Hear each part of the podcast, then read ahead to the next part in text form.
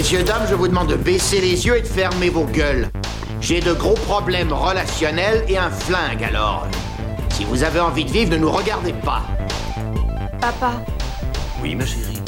je t'emmerde. Eh bien, au moins, tu es cohérente. Seulement tu es, tu resteras une connasse. Si tu te pointes encore, tu peux être sûr que tu repars avec la bite dans un Tupperware. Chaque patate a sa dose d'héroïne. Pas de l'amidon, de l'héroïne. Toi, tu commences à me baver sur les rouleaux.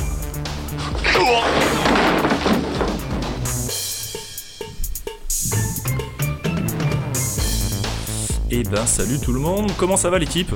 Ça va. Mais ouais. Ça va, tout le monde va bien? Ouais, bonsoir à, fait. tous. Ça c'est cool. Ça c'est cool, ça c'est cool. Euh, vous savez quoi? J'ai un truc à vous dire à tous. J'ai envie de dire que le cinéma, c'est l'art du faux. Je sais pas si vous êtes d'accord avec moi. Mais en fait, euh, le cinéma, c'est la tromperie. Et dans le nanar, on prend ça généralement au pied de la lettre. On ne compte plus les techniques de Margoulin dans notre cinéma préféré. Je vais vous donner des exemples, hein. je pense que vous serez toujours euh, tous d'accord avec moi. On ne compte pas les arnaqueurs qui utilisent un gros paquet de stock shots pour faire croire qu'ils tournent à l'étranger. Coucou Bruno Mattei et ton virus cannibale. Euh, ceux qui mettent des inserts porno pour redonner une seconde carrière d'exploitation à des films qui n'en méritaient pas tant. Coucou Clodo, dernier film de Bourville, devenu entre-temps Clodo et les Vicieuses. Ceux qui utilisent le fameux procédé 2 en 1 qui consiste à rassembler les rushs de plusieurs films et de redoubler le tout pour faire illusion. Coucou Godfréo. Ceux qui te balancent un titre volontairement très connu pour faire croire que le film en question est une suite ou s'apparente à un succès du cinéma. Coucou Bruno Mattei et ton Terminator 2. Ceux qui utilisent des sosies pour faire croire que ce sont des acteurs originaux qui sont dans leur film. Coucou John Travolta. Ou voir leurs dignes successeurs quand ces derniers ne sont plus là pour gueuler. Coucou Bruce Lee. Et enfin, les plateformes de streaming qui essaient de nous faire croire tous les mois que leur production ciné est de qualité. Coucou Netflix. Bref, euh, c'est de la feinte, hein, de l'esbrouf, de l'entubage, de l'estampage, de la filouterie, de la filouterie. Mais figurez-vous qu'il y a pire. Il y a bien pire, et c'est de ça dont on va parler, les amis. hein, parce qu'à côté de moi, j'ai quatre chroniqueurs, quatre histoires, quatre destins, la Dream Team. J'ai Julien, Rico, Mathilde et François autour de moi qui vont vous parler, entre autres, bah, des pires escrocs du cinéma ou des gens qu'on déteste un petit peu pour de bonnes raisons, n'est-ce pas? Oui, ce Eh ben, soir, salut les c'est- caves, euh, tout à fait. Ce soir, c'est l'épisode de la haine. L'épisode de la haine, c'est tout à fait l'épisode de la haine.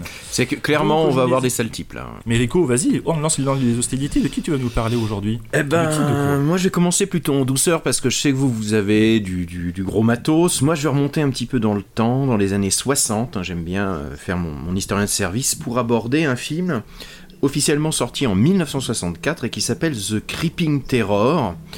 Et surtout, ben, aborder euh, son producteur, réalisateur, acteur principal, Vic Savage, connu aussi sous les noms d'Adji Nelson, Art Nelson, euh, Bradley Nichols.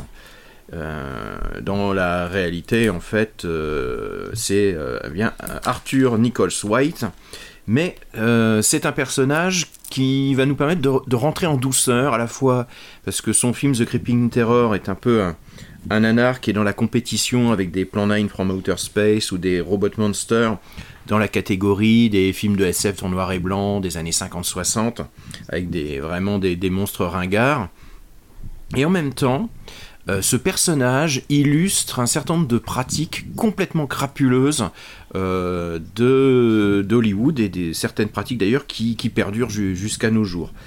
Alors, comme je disais donc dans la réalité, Vic Savage, euh, comme euh, il va se faire appeler sur ce film, il s'appelait donc Arthur Nicole White.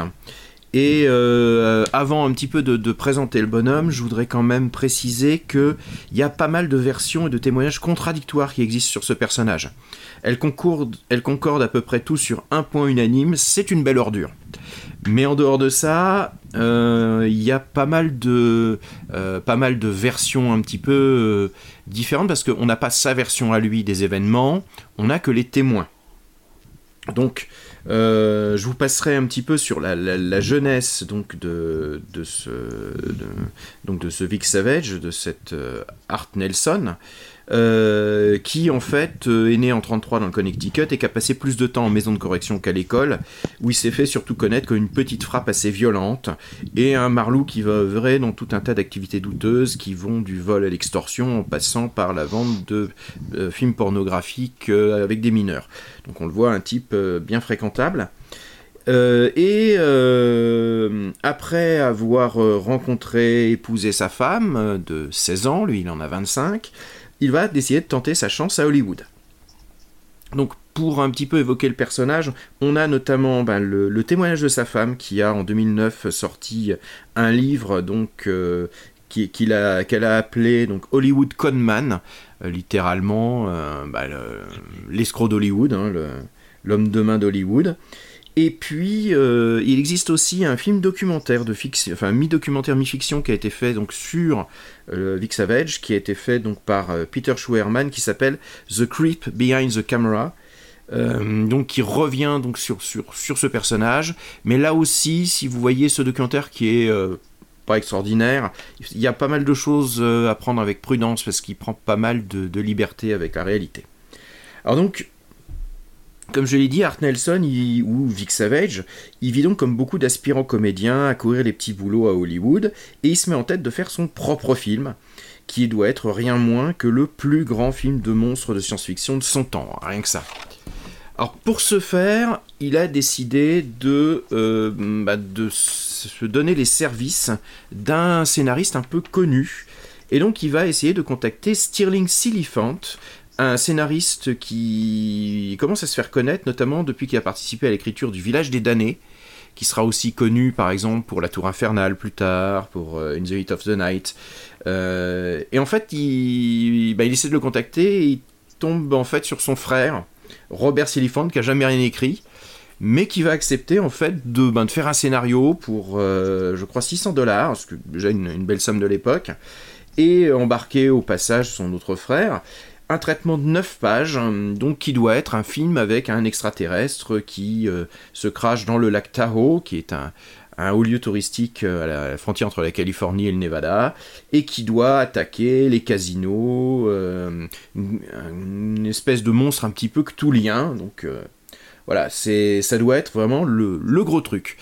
Euh, le problème, c'est que euh, ben, il n'a pas vraiment les moyens de, faire un gros gros film, mais il veut quand même faire un film. Alors il va trouver une combine. Euh, il va en fait contacter tout un tas de wannabe comédiens qui galèrent comme lui à Hollywood pour leur proposer un deal. Vous payez pour participer au film et bah, ça va vous faire, bah, ça va vous faire de la renommée, ça va vous faire, ça va vous faire connaître et ben, vous toucherez aussi une part peut-être sur les, sur les bénéfices. Mais euh, c'est surtout en, notoriété, hein. quelque chose que pas mal de graphistes connaissent bien. hein. On, vous, payera en notoriété. Et euh, euh, comme il est décrit un peu comme une espèce d'escroc, un tchatcherné, quelqu'un qui est capable, dans la même phrase, d'être à la fois un peu charmeur, mais aussi vaguement menaçant, le genre de type à qui on on n'ose pas trop refuser, eh bien il finit par trouver un certain nombre de gens qui vont placer leurs économies pour tourner son film. Pour tourner donc ce qui sera The Creeping Terror, le plus grand film de science-fiction. euh, en tout cas, c'est ce qu'il a promis aux gens qui ont investi leurs économies. Donc il va quand même réussir à boucler son budget avec cette combine, notamment au, bah, il va avoir une des plus grosses euh, sommes auprès d'un certain William Turby, qui à l'époque est le Marlboro Man, c'est le, le mannequin en fait qui euh, est le cowboy Marlboro dans les publicités et qui se rêve d'avoir une, une véritable carrière cinéma et qui va investir un peu d'argent. Donc les fonds pour avancer le projet euh, sont, là. Il y a visiblement aussi quelques fonds un petit peu plus douteux, probablement issus des contacts de Art Nelson, euh, alias Vic Savage, euh, avec la pègre. Et ce qui expliquerait aussi qu'au lieu de, du lac Tao comme c'était prévu, eh bien en fait on va aller tourner dans la Simi Valley, dans des hum, terrains qui, de notoriété publique, appartiendraient en fait à la pègre locale. Donc euh, là encore peut-être des échanges de, bons procédés. Alors comment on fait un film de monstre ben, Il faut un monstre. Et c'est ce qui va rendre le film célèbre pour les amateurs de nanar, parce que c'est un des plus beaux Cranios Monsters euh, qui a été, euh, ben, qui a été inv- inventé. Parce qu'il faut imaginer que le projet initial, c'est de faire une espèce de créature Lovecraftienne, un genre de blob avec une tête couverte de tentacules qui doit dévorer les gens. Et en fait, bah, le résultat à l'écran va pas être tout à fait à la hauteur de l'investissement des gens qui ont mis leur argent dedans. Et Fabien, si tu veux bien nous passer l'extrait vidéo, je vous montrer un petit peu. euh, je demandais aux autres de décrire un petit peu euh, ce qu'ils euh, ce qu'ils vont voir à l'image, de décrire à la fois ben, le, monstre, la réaction de la victime, l'extrait un petit peu long, le, son, l'ambiance générale pour avoir une petite idée un petit peu du désastre général qu'est ce film. Je te fais ça tout de suite. Alors, Rico, qu'est-ce qu'on voit? On voit du noir et blanc. Hein. Oui, c'est On un voit film des en gens noir et qui blanc, font euh, poète poète euh, tralala On dans la jungle. population. Voilà, Ouais, je vois un coït. Mhm. Ah, Il y a un truc qui s'approche de Tarzan et Jen de la jungle là. Ouais. Un- un avec une certaine doute. lenteur qui convient aux choses inéluctables. Rappelle-nous l'année du film, Rico, c'est 1964. 64 officiellement. 64. Ah, monsieur s'est Ah, barré en laissant madame toute seule. Bravo. Oui, monsieur s'est barré de premier. Courage fuyons. Ah, on dirait, je sais pas. Je sais pas trop, c'est très que je difficile à Une décrire. fourmi C'est- une tête de fourmi Ouais, on se croirait dans Bernard Werber un peu, puisqu'il y a une fourmi qui est en train d'attaquer une Oui. femme. Ça, ouais, ça ressemble en fait à un gros tapis avec une espèce de tête Ah. avec des tentacules à ressort. Euh, alors oui, c'est- précis, hein, mais effectivement, euh, c'est un animal en fait. C'est un extraterrestre. Ouais. Ah, mais il avale la dame, carrément, ou il la mange, je sais pas. Oui, je. Écoutez bien les, bruitages aussi faits à la bouche.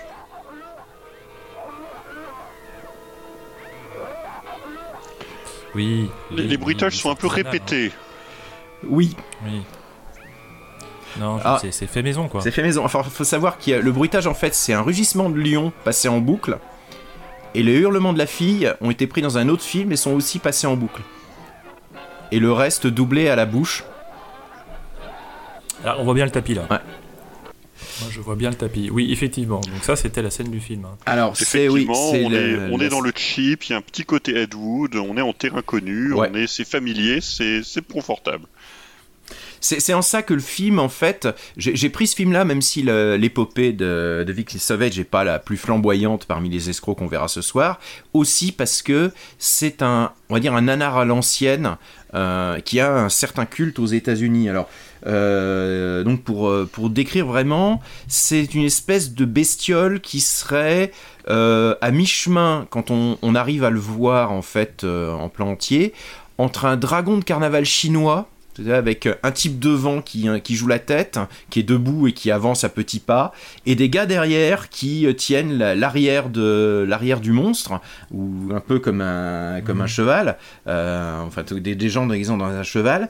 Et le monstre par lui-même, c'est une espèce d'amalgame de tapis, de tissu galvanisé, avec des ressorts euh, sur la tête.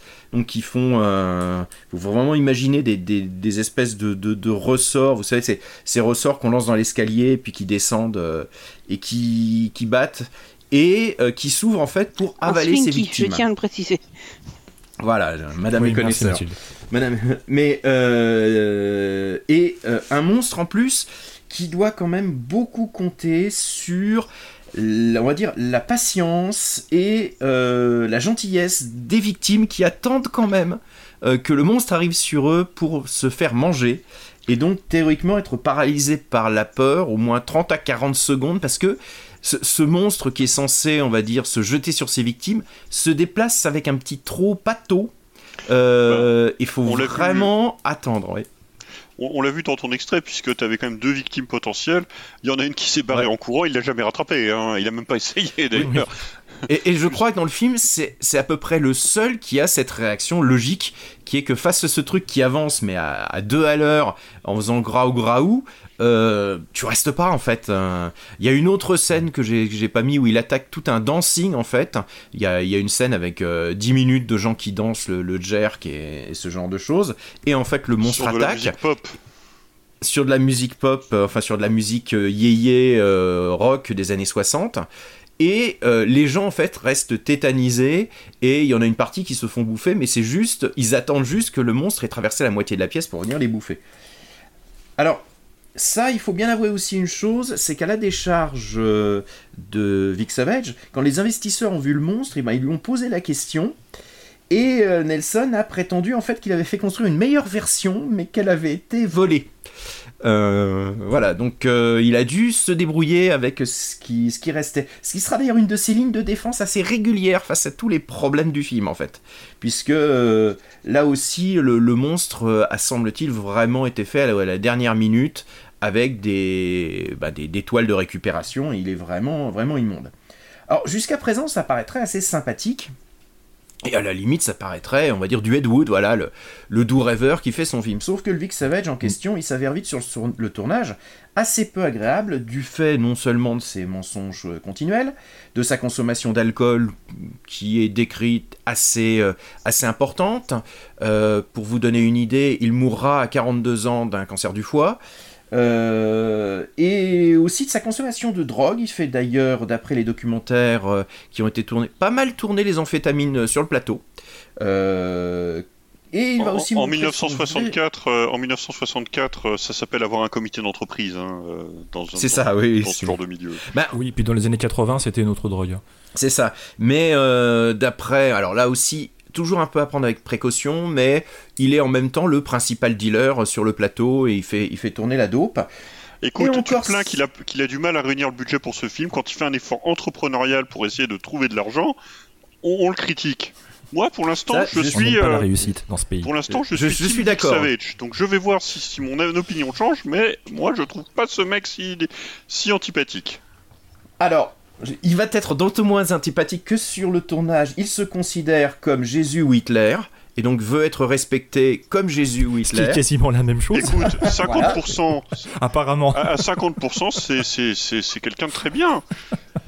Certes, mais alors, euh, le problème suivant, c'est que non seulement il insulte euh, tout le monde, mais qu'il bat aussi sa femme en public quand elle vient le chercher sur les tournages, et qu'il se ménage un certain nombre de scènes où il va peloter l'actrice principale et l'embrasser goulûment, scènes qui n'ont aucun intérêt dans le film, mais qui sont juste là parce que le monsieur, semble-t-il, terminait avec une prostituée tous les soirs euh, dans son lit, ou plutôt dans le lit du couple, la femme allait endormir sur le canapé.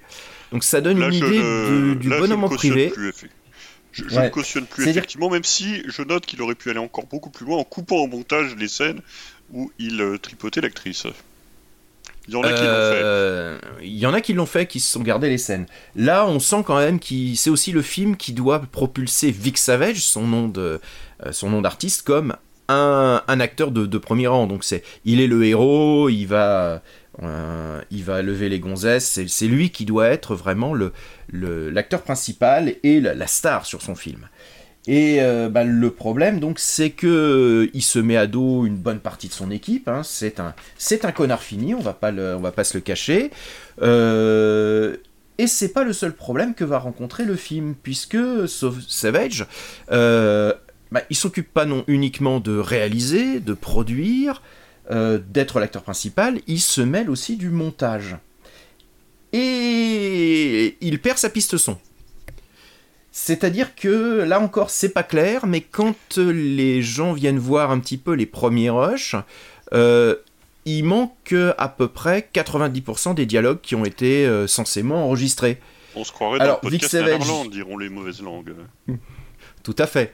Euh, donc Vic Savage dit que, en, ben, en gros, euh, il s'est. Alors là encore, euh, il, il aurait perdu les bandes. Il va pas ressortir le coup. Il s'est fait voler les bandes parce qu'on se demande qui aurait volé les les bandes les bandes audio de ce film.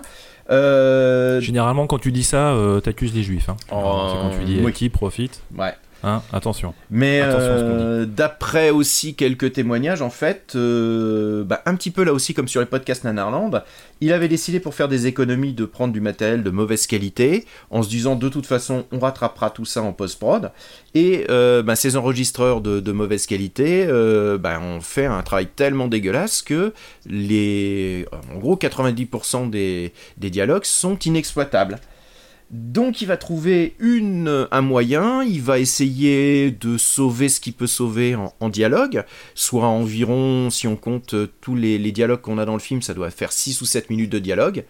Et pour le reste, eh ben, il va sortir un, un joker qu'on va entendre dans l'extrait audio numéro 2, euh, qui va vous expliquer comment, quand on, a pas de, quand on a un film sans le son, eh ben, on va essayer, vaille que vaille quand même, de re- reconstituer son histoire. Euh, Avant qu'on lance l'extrait, je voudrais juste faire une parenthèse pour dire qu'on a déjà vu ça dans un autre film, c'est Kill for Love, euh, le chef-d'œuvre de Jean-Marie Palardi, euh, dans lequel euh, toutes les scènes avec l'actrice principale, en fait, la prise de son n'a pas été faite, et du coup, a- Mhm. elle a, je- la- le personnage principal a quelque chose comme quatre répliques qui sont les quatre seules répliques audibles que Jean-Marie Palardi avait sous la main.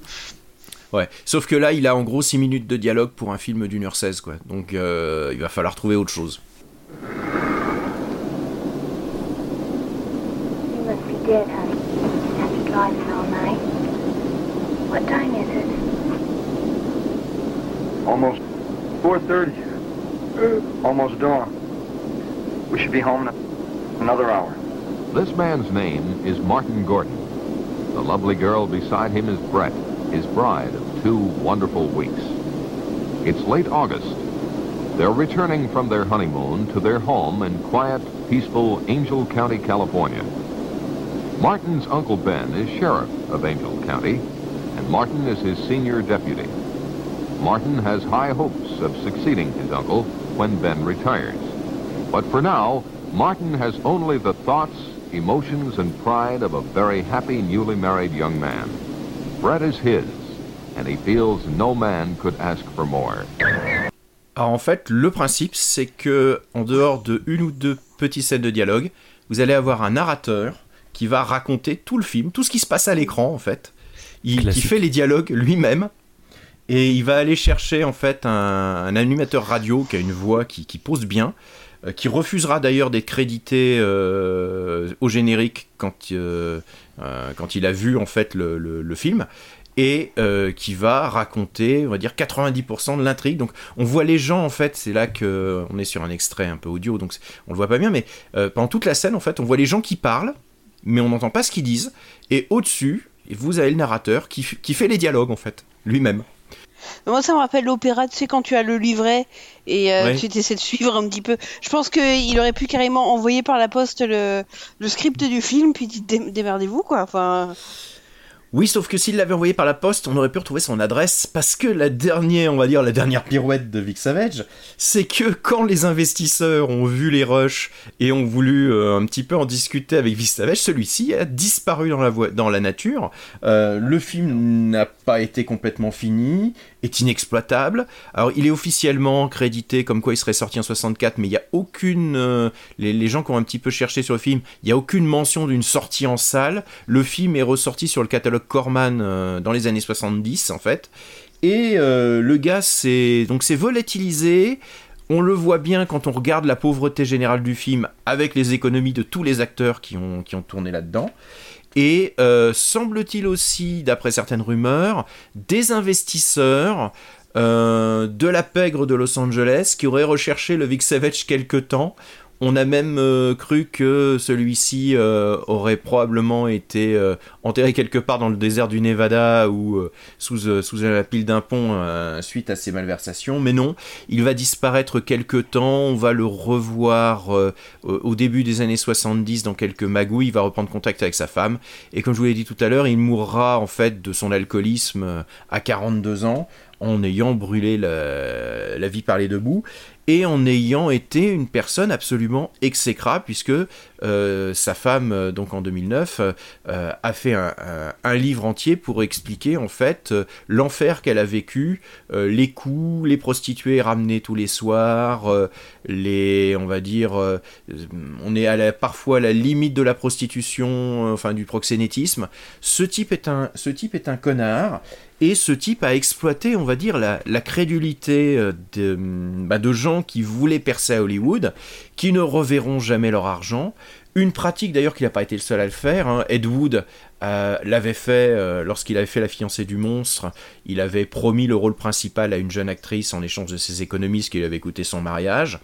Et il y a eu de nombreuses affaires à Hollywood euh, d'escroquerie justement où on s'en prend à des jeunes acteurs, à des jeunes techniciens, en leur faisant miroiter des, rôles. Je vais évoquer très rapidement, pour pas faire trop long, une affaire là, qui, est- qui a eu sa conclusion l'année dernière, qui est la Hollywood Con Queen, euh, qui est en fait un, escroc indonésien qui contactait les, des, techniciens ou des apprentis acteurs par téléphone en se faisant passer pour Kathleen Kennedy, pour Ami Pascal, parce qu'il il était capable d'imiter un petit peu les voix de, des voix de femmes pour euh, les envoyer en fait en Indonésie pour un prétendu tournage. Et là-bas en fait il leur faisait avancer tous les frais euh, de préparation du tournage, euh, prétextant des problèmes financiers avant de disparaître dans la nature, laissant ces jeunes comédiens ou ces jeunes directeurs d'effets spéciaux, etc., euh, engloutir des dizaines de milliers de dollars qui devaient être remboursés en escroquerie, se retrouvant comme des cons en Indonésie sur des tournages qui n'ont jamais eu lieu. Cette pratique, voilà, c'est un petit peu la, la continuation de ce qu'a fait Vic Savage. Et Vic Savage, bon, bah, c'est un- ça montre aussi que de tout temps, euh, à Hollywood et dans le cinéma, on a eu quand même des belles carrières d'escrocs. Certains peuvent être un peu sympathiques et rêveurs, certains, quand on creuse un peu, peuvent être de vrais salopards. Et Art Nelson Vic Savage était un vrai salopard. Et ça tombe bien, c'est pour Euh. ça qu'on est là ce soir. Oui, ça Tout tombe bien, fait. on est bien dans le thème, hein, du coup, heureusement que t'as pas parlé de, de quelqu'un d'autre. Mm. Euh, merci Rico, Rico qui devait faire court et qui a fait environ 30 Merde, minutes. j'ai pas fait attention. Euh, Tu me diras, j'avais 4 pages de notes, donc. euh, Oui, oui, non, mais c'est bien, mais j'ai ton côté scolaire, ça, c'est pour ça. Ouais, je sais bien, je suis plutôt Euh, professoral. Je vous propose d'enchaîner directement. Qui veut enchaîner après Rico? Julien, tu, tu vas parler. Alors, on, on a fait euh, les États-Unis, là, avec Rico. Euh, On, on va, on va prévenir un peu les auditeurs et les auditrices. On, on va voyager un peu dans, dans ce, dans ce podcast, hein, un tout petit peu. Euh, Julien, toi, tu vas nous parler d'un film euh, français, du En, coup. en effet, moi je vous emmène en France. Alors je spoil un peu, je sais que François veut nous emmener en Italie et qu'il est très pressé de le faire. Donc, euh, Cette fameuse Italie. le, le film dont je vais vous parler, le film dont je vais vous parler, de prime abord, ça ressemble un peu à un film de catcheur mexicain. Puisque dans l'affaire, vous avez un savant fou qui s'appelle Igor, vous avez une momie et vous avez des vampires. Le film dont je vais vous parler, c'est Noni, le fruit de l'espoir. Un film de 2019 euh, dont vous avez peut-être entendu parler, chers auditeurs, parce que il a un petit peu fait le tour des, un petit buzz euh, à l'époque sur les réseaux, euh, puisque au casting, au générique du film, on trouve notamment Robert Hossein, la momie, euh, les frères Bogdanov, donc Igor et Grishka et Igor le savant fou, euh, ainsi que d'autres acteurs et actrices honnêtement pas connus. C'est aussi un film qui a été connu pour une autre, euh, une autre histoire. En- Enfin, Noni le fruit de l'espoir en chiffres, c'est quoi? C'est un budget de 500 000 euros affiché. C'est 4 morts et, 3 mises, et 6 mises en examen. Quand tu parles de mort, tu parles de vraies morts en Mm. plus, hein, c'est pas des morts dans Alors, le film.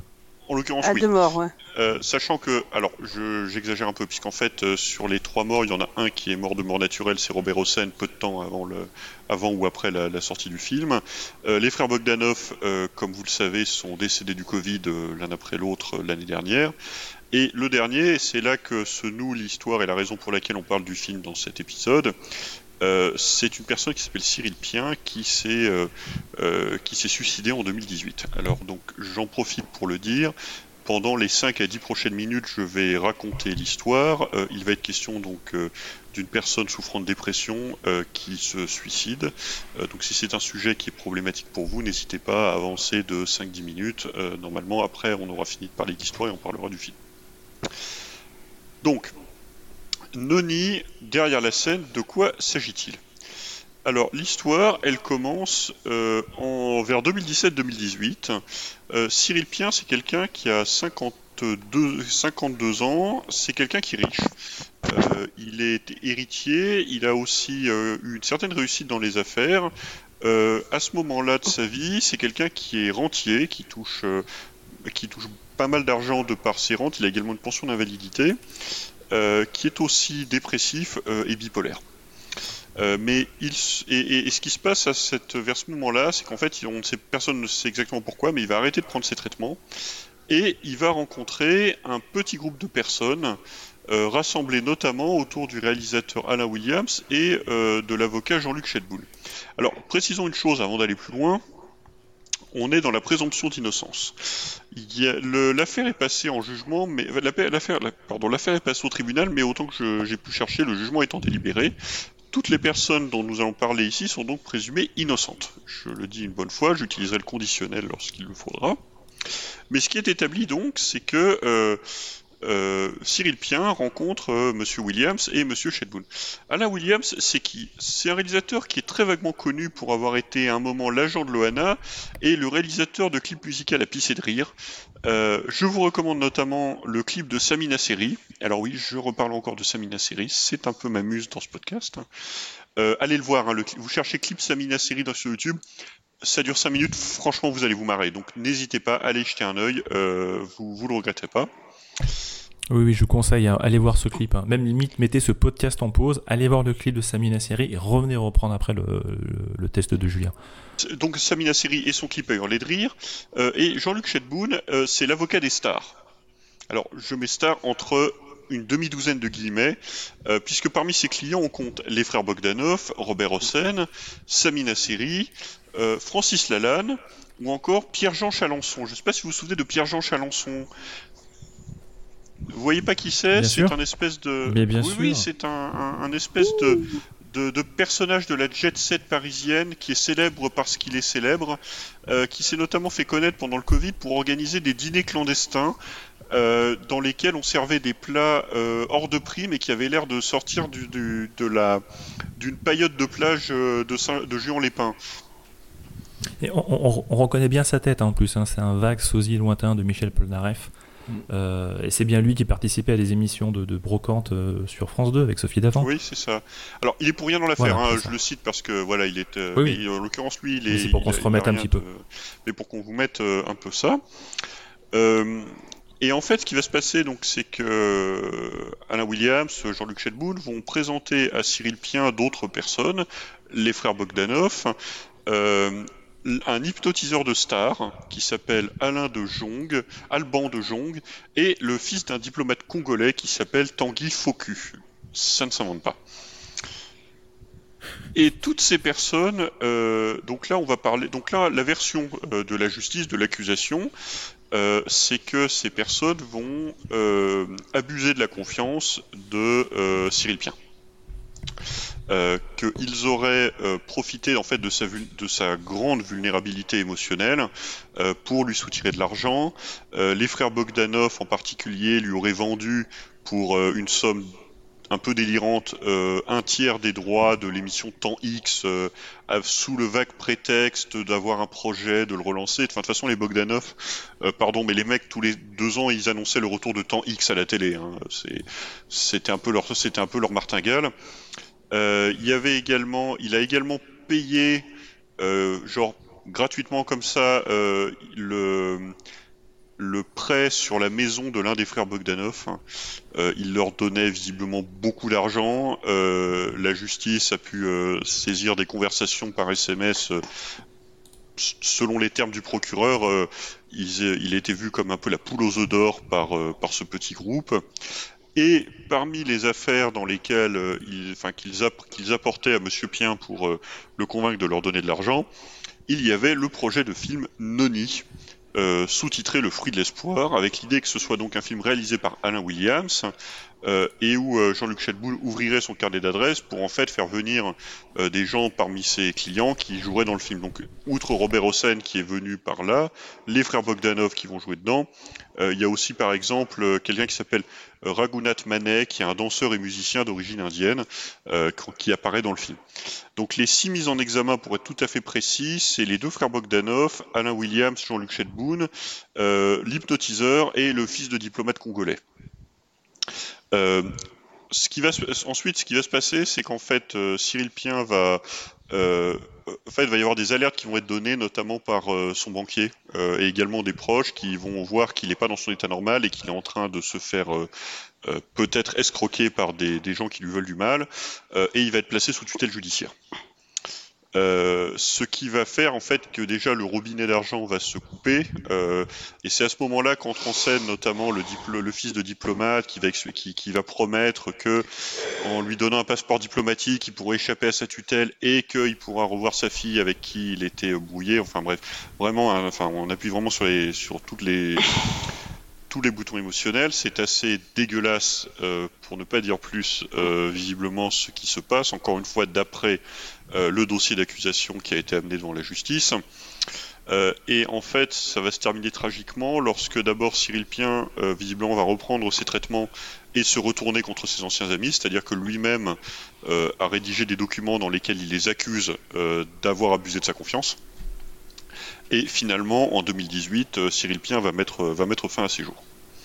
Donc, euh, tout ça étant posé comme contexte, un côté, euh, enfin, je- j'arrive pas à ne pas y voir un côté un peu tragicomique en fait, euh, parce qu'il y a, la mort d'un homme au milieu de tout ça, mais avec un entourage digne de Audiard, enfin, quand on parle de des, frères Bogdanov, euh, d'un avocat chauve, euh, d'un réalisateur de clips de Samina Seri, d'un hypnotiseur des stars et d'un fils de diplomate congolais. Le, budget affiché de Noni, euh, c'est 600 000 euros. Donc c'est l'argent qu'aurait versé Cyril Pien pour faire le film. Est-ce que ça se voit à l'écran quand on regarde le film? Pas trop. Pas trop. Euh, en fait, dans un article du Monde de Yann Boucher que vous pouvez aller lire, que je vous encourage à aller lire parce qu'il il a fait deux trois articles sur le sujet qui sont très complets. euh, une personne qui a participé au journal mais qui est anonyme dans l'article estime qu'il y a peut-être 50 000 euros qui ont été dépensés. Le film existe, c'est-à-dire voilà, c'est pas un truc qui n'a pas été fait. Il existe, il a été tourné euh, dans d'ailleurs de façon assez exotique. hein. Il, y a des, il y a une partie du tournage qui a été faite à l'île Maurice, donc on voit quand même qu'il y en a certains qui ont pris du bon temps sur le sur le budget. Euh, Tahiti, mais oui. Euh, alors qui l'a vu? Parce que je sais que certains l'ont vu parmi vous. Ouais, on l'a vu. Euh, moi, je l'ai pas vu. Ok. Vu l'a vu, je ici, oui, hélas. Mais je, crois qu'on l'a vu ensemble d'ailleurs. Oui, je, je crois aussi qu'on l'avait regardé. En... Vous avez fait une- un visionnage groupé Ouais, avec Mathilde. on avait moi, fait, ouais. arrivé en cours de route à la fin. Moi, je l'ai pas vu. Moi, en tout cas, je l'ai pas vu. Enfin, j'ai vu que la fin et euh, je m'étais promis de rattraper le, le temps perdu à l'occasion. Donc, c'est un film plutôt à voir à plusieurs, hein, parce que oui, c'est assez lent comme truc. hein. Pour moi, c'est un hein. vrai nanar authentique, mais oui, c'est faut, faut le voir à plusieurs parce que tout seul vous allez vous faire chier. hein. Ah, ça parle de quoi Alors, Du coup? En apparence, ça ressemble à un espèce de film semi-amateur tourné par une secte anti-vax en Ardèche. Euh, C'est-à-dire que c'est en fait, t'as l'impression d'être devant une espèce de film de, de Neil Breen à la française, euh, avec une histoire de, big pharma corrompu qui essaie d'empêcher une poignée de gens euh, nobles et intègres euh, de dévoiler au monde le, le remède universel miracle. L'histoire, en résumé, c'est donc euh, une jeune laborantine dont je crois pas avoir noté le nom du personnage, je suis désolé, euh, qui découvre euh, dans son laboratoire en, Bretagne, je crois que c'est à Quimper, que euh, elle découvre en fait un elle, étudie un échantillon d'un noni. Donc le noni, c'est un fruit qui est réputé puer très fort en fait, euh, mais qui est aussi connu pour euh, avoir quelques vertus euh, médicinales. Mais là, c'est un noni qui est très spécial, qui a des pouvoirs guérisseurs beaucoup plus importants que le, le noni de base, euh, notamment des pouvoirs anti-cancer. Euh, ainsi que lui indique euh, Igor Ugrishka Bogdanov, qui joue le patron du laboratoire, euh, apparaissant un tout petit peu dans le film, euh, pour, pour venir faire peur aux enfants, sans doute. Le bail est censé avoir poussé en fait en...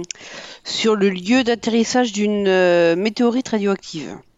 Donc la totale est là en fait. C'est les... Oui. Carrément. Voilà, il y a une origin story de- du fruit. D'accord. mais notre ils ont héroïne, pas osé sortir les extraterrestres, mais Notre héroïne, elle a un problème, euh, c'est que euh, elle a pas de budget pour aller chercher euh, le fruit miracle euh, contre le cancer qu'elle pourrait étudier. Entre alors en scène Robert Hossein. Euh, donc Robert Hossein joue le maire de Brest, donc un personnage important, quelqu'un de clé, un homme de pouvoir, euh, qui est le grand-père de l'héroïne et qui va en fait monter une espèce d'affaire qu'on a. Honnêtement, il a fallu que je fasse le film deux, le film deux fois pour comprendre de quoi il s'agissait. En fait, il va aller solliciter la patronne du labo concurrent de l'héroïne pour qu'elle finance l'expédition de sa concurrente pour aller chercher le noni, le remède miracle contre le cancer. Et là, patatras, car euh, cette chef de labo Big Pharma est évidemment corrompue jusqu'à l'os, et qui elle envoie pour euh, qui elle envoie pour accompagner euh, et en fait surveiller notre héroïne, eh bien, un, agent qui est Jean-Luc Chedboun. En fait, c'est l'avocat dont on parlait tout à l'heure joue un rôle dans le film. Comment? J'espère qu'il est meilleur avocat que acteur. Et je l'espère pour lui, vu qu'il ben, a un procès au cul. Hein. Bravo. Donc Noni, en fait, c'est essentiellement ça comme Nanardi, c'est-à-dire un truc qui est pas très surprenant pour une production de ce genre-là, mais où vous avez des gens qui n'ont rien à foutre là, euh, qui jouent les acteurs, qui les jouent très mal, euh, un, film extrêmement cheap euh, avec effectivement, enfin le, les sommes annoncées ne se voient absolument pas sur sur l'écran et ça donc ça, ça, ça, mène son petit train où euh, voilà on suit les personnages euh, qui vont euh, en qui vont chercher le noni. Alors je crois qu'il est en Inde en l'occurrence. Il rencontre un mec qui est un espèce de, de, médecin docteur indien extrêmement sage qui, qui leur sert du poisson aux épices tout le monde tout le monde s'amuse bien. On trouve le noni on ramène des échantillons. Et c'est là que le film bascule dans l'action. Euh, parce que la méchante de Big Pharma kidnappe l'héroïne pour la forcer à signer un contrat dans lequel elle donne tous les droits de découverte sur le noni à la méchante société euh, capitaliste. Même si en fait elle veut pas parce qu'elle veut que le noni elle soit partagé avec tous. Mais il y avait une chose à laquelle elle n'avait pas pensé et c'est la soudaine apparition de Robert Hossein. Il avait déjoué tous ses plans. Euh, car en effet, Robert s'inquiète beaucoup de la disparition de sa petite fille puisqu'elle ne l'a pas appelée pendant au moins 4 heures, ce qui est clairement euh, pas normal chez elle, d'après ce qu'on a vu au début du film. Euh, et donc il envoie en gros le GIGN à sa rescousse. le GIGN ainsi que j'ai pas parlé, mais la meilleure amie de l'héroïne, c'est une policière, on la voit aussi à un moment, filmer un deal de drogue dans une scène dans un, dans un aérodrome qui est encore un grand moment d'acting. Dans la scène d'action finale, elle est vraiment top en fait parce que rien ne va. Les mecs sont absolument pas convaincus. Ils nous sortent des effets spéciaux avec des hélicoptères en images de synthèse ou en incrustation qui sont complètement à côté de la plaque. Euh, c'est un grand moment de n'importe quoi. Pendant 5-10 minutes, euh, on passe un, on, vraiment on s'éclate. Euh, il y a en plus Robert Hossein qui essaie de faire une cascade, puisqu'à un moment il doit monter dans une voiture. Il n'y est pas arrivé le pauvre. Euh, je dis ça sur le ton de la blague. En fait, c'est pas, c'est plus, euh, enfin, c'est plus pathétique qu'autre chose. on voit ce pauvre gars euh, qui à l'époque était, enfin, je crois qu'il est mort à peine un an plus tard. En fait, il était très très âgé. et effectivement, il y a une scène où il doit monter dans un camion et où en fait, on voit qu'il n'y arrive pas. Donc il y a un cut et on le voit d'abord faire semblant de monter et ensuite monter, ensuite à l'intérieur du camion. Donc cela, est, cela étant quand même, c'est quand même le meilleur acteur du film. Hein. C'est-à-dire que Ah. même très fatigué, même euh, on va dire euh, di- pouvant difficilement se déplacer, il garde une prestance et enfin un, un charisme qui fait que il- lui il s'est joué quoi par rapport aux autres. Puis il s'est joué parce qu'honnêtement, c'est quasiment, quasiment le seul acteur professionnel du casting, pour être honnête. hein. Euh, Il y a la, La, la chef de Big Pharma, elle est bien. La chef de Big Pharma, ouais. Elle me rappelle un peu un personnage, alors ça va être très niche, un personnage du jeu vidéo euh, Fort Boyard euh, qui a été fait en FMV il y a des années 90. Ah Non, oui. j'avais prévenu que c'était niche. Oh, la Ça pointue, personne. J'avais prévu que c'était niche. Euh, L'héroïne, enfin, je, je pense qu'elle est actrice professionnelle, mais c'est pareil, enfin, elle est jeune, elle est pas, pas très bonne.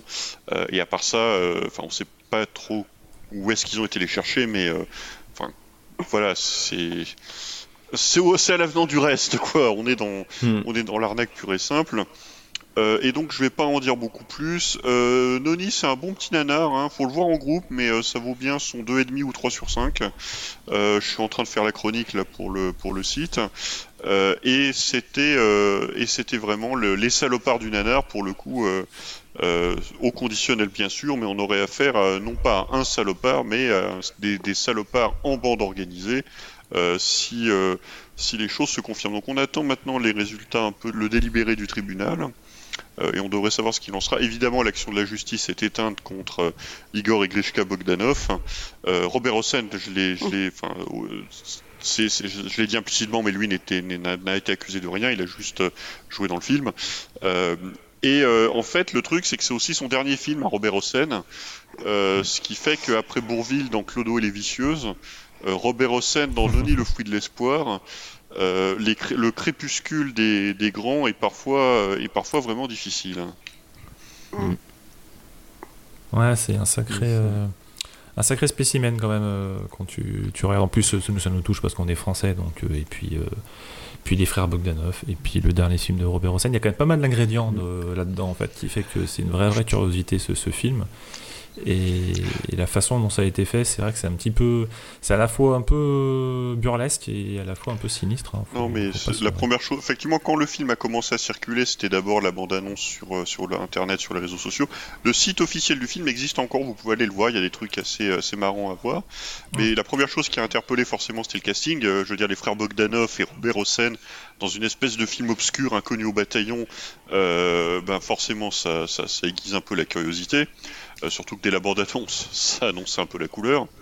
Euh, et puis ensuite est venu se greffer toute cette histoire euh, franchement assez, enfin à la fois terriblement banale et assez exceptionnelle par par les personnes que ça implique, puisque là on parle de, enfin c'est vraiment de la comment de l'abus de faiblesse, mais dans la jet set quoi. Enfin dans la jet set de troisième zone, soyons Oui. soyons honnêtes.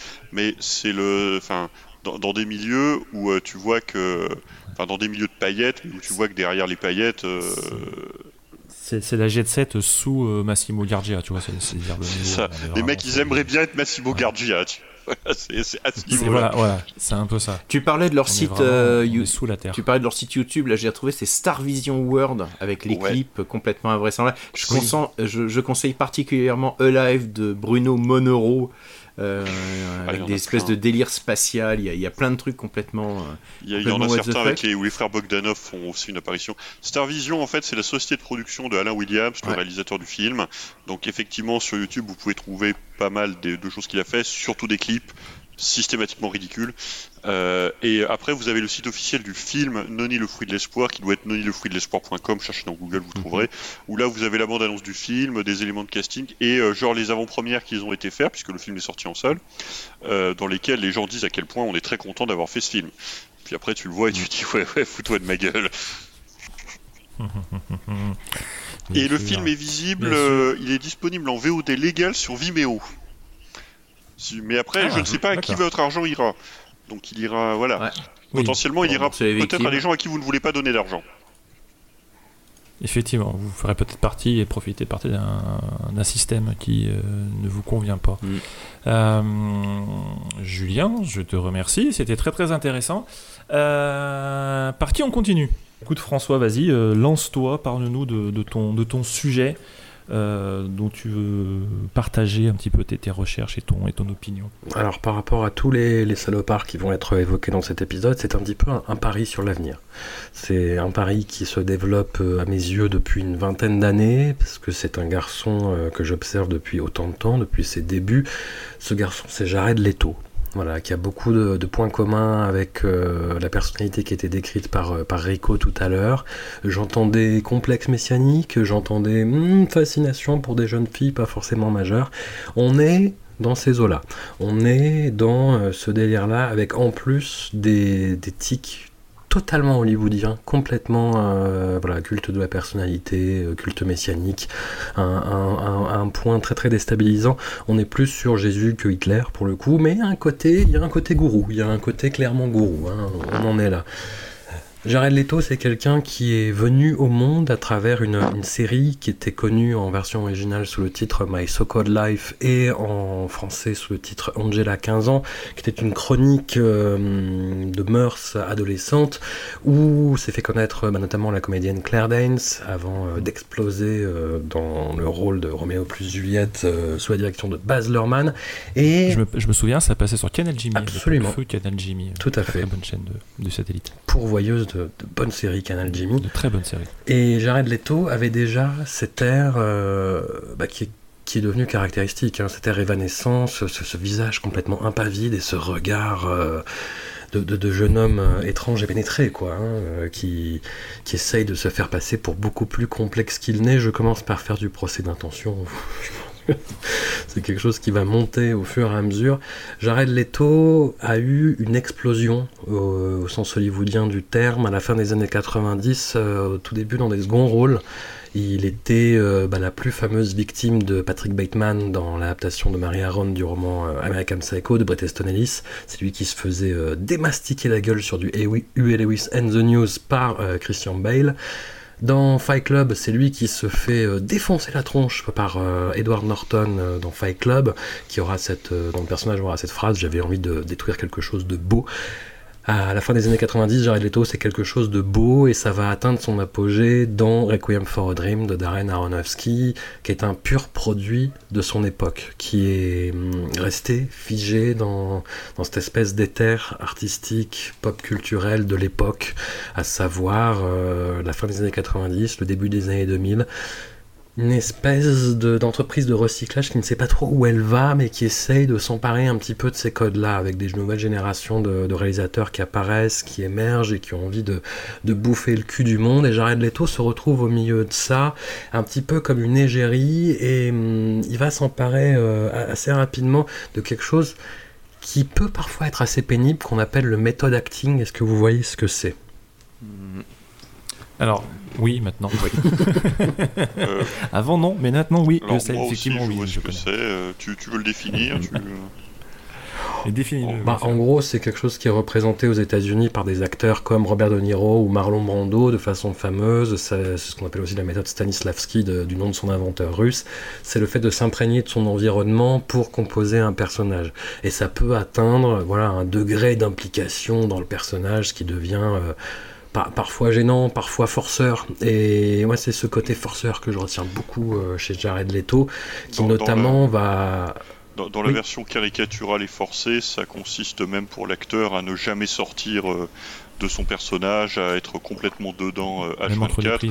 Et généralement, les partenaires le regardent en soufflant et en disant il est gentil, mais là, on essaie de bosser. c'est à peu près ça. Et, ça aboutit aussi à une palanquée d'articles pas très bien sourcés et un peu flemmasse sur Jared Leto. Regardez comme il prend son personnage à bras le corps, c'est magnifique. Il a pris 20 kilos et euh, il ne mange plus que du tofu. C'est extrêmement chiant à lire. Bah, c'est ce qu'il a fait notamment pour interpréter Mark David Chapman dans le, film Chapter 27, bah, consacré à l'assassin de, John Lennon, rôle pour lequel il a pris 30 kilos, euh, qu'il a rendu malade, hein, bêtement, j'ai envie de dire. Et hum, voilà, il a mis un an à retrouver un point un petit peu normal, et puis il a reperdu du poids pour euh, son rôle deux personnages, personnages transgenres atteints euh, du virus du sida dans Dallas Buyers Club de Jean-Marc Vallée, et rôle pour lequel il obtient un Oscar, parce que l'Académie adore finalement les acteurs de la méthode qui s'impliquent et qui voilà pour peu que le film en vaille la peine. c'est ça aussi le truc. J'avais oublié excuse-moi je te coupe j'avais oublié qu'il avait joué dans Panic Room aussi euh, de, oui. de, Fincher. Tout à fait. J'avais complètement oublié c'est un des braqueurs dans, Panic Room tout à fait Exact, incroyable. qui est très énervant d'ailleurs dans, oui. mais, mais c'est le rôle qui veut ça. Là, c'est à la limite euh, faire enough. Il, avait, il a, alors je sais pas, c'est juste savoir si tu vas en parler après ou pas. Suicide Squad ou si on en parle maintenant. Alors j'y viens. Ok, alors on en parle. Tu, tu y viens après. J'y viens parce que Suicide Squad, c'est un, un, grand basculement vers le sbul, en fait, vers le, cette promesse d'un Jared Leto, acteur nanar, qui ne fait que grandir depuis. Et en fait, c'est pas un hasard si un des surnoms qui revient souvent sur Jared Leto, c'est un peu Jared fait trop, quoi. Ouais, on y vient, on y vient. je, vous sens, je vous sens avide et je m'en réjouis. Mm. En fait, le, rôle du Joker dans Suicide Squad, c'est la conjonction bah, de ce méthode acting qui est apparu, euh, voilà, ça fait juste de Jared tout à mes yeux un gros forceur. Et hum, ça atteint un petit peu aussi une sorte d'apogée euh, nanar discret dans Lord of War d'Andrew Nicole, dans lequel il joue un Ukrainien et il tient absolument à faire un très très mauvais accent ukrainien et, euh, euh, et où il joue un, addict à la coke avec un accent ukrainien et ça, ça, donne exactement la composition que vous pouvez imaginer hein, dans ce film qui est pareil, est un pur produit de son époque et qui a très très très très très mal vieilli. Et hum, voilà, Jared Leto, c'est pas que ça. C'est-à-dire qu'il y, y, a cet aspect-là, il y a, cet aspect euh, gros forceur, acteur de la méthode, etc. Et puis il y a la star de rock. Aspect moi, que j'avais totalement euh, sous-évalué avant de me pencher sur le sujet euh, aujourd'hui et qui explique tellement de choses qui explique tellement de choses.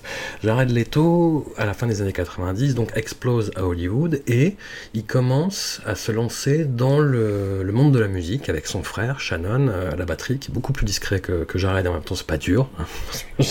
Jared a tendance à prendre beaucoup, beaucoup, beaucoup de place et il crée un, groupe qu'ils appellent 30 Seconds to Mars. Euh, et qui est, comment vous décrire ça? Parce qu'il y a forcément statistiquement des fans de 30 Seconds to Mars qui nous écoutent, et je vais essayer de rester très très diplomatique. C'est du, du rock de stade. Très, sincèrement, c'est euh, pour euh, schématiser ça, c'est entre, euh, je sais pas, Muse, Coldplay, en France ce serait Indochine, vous voyez, pour, pour chercher un équivalent, pour ce côté vraiment, j'emporte les foules avec des hymnes rock très efficaces, avec des grosses guitares, avec des gros solos de batterie, mais surtout aussi la personnalité bah, messianique du chanteur Jared Leto qui vraiment euh, envoie du oh oh oh euh, à gogo euh, toutes les 30 secondes dans les morceaux. Les morceaux sont conçus pour que chaque minute Jared Leto s'interrompe et regarde le public et se fasse jump, jump, get your hands up, get your hands up. Et voilà, ce qui est une façon vraiment, vraiment d'attiser les fous très très basique, mais à laquelle il prend un plaisir assez évident. Et je regardais un concert en fait avant de l'enregistrement et, c'est hyper parlant en fait. C'est-à-dire que effectivement les, morceaux, comme je disais, c'est vraiment. Euh, j'essaie de rester poli, mais c'est ouais voilà. Quand je dis rock de stade, c'est le côté vraiment le plus euh, pompier du genre, quoi.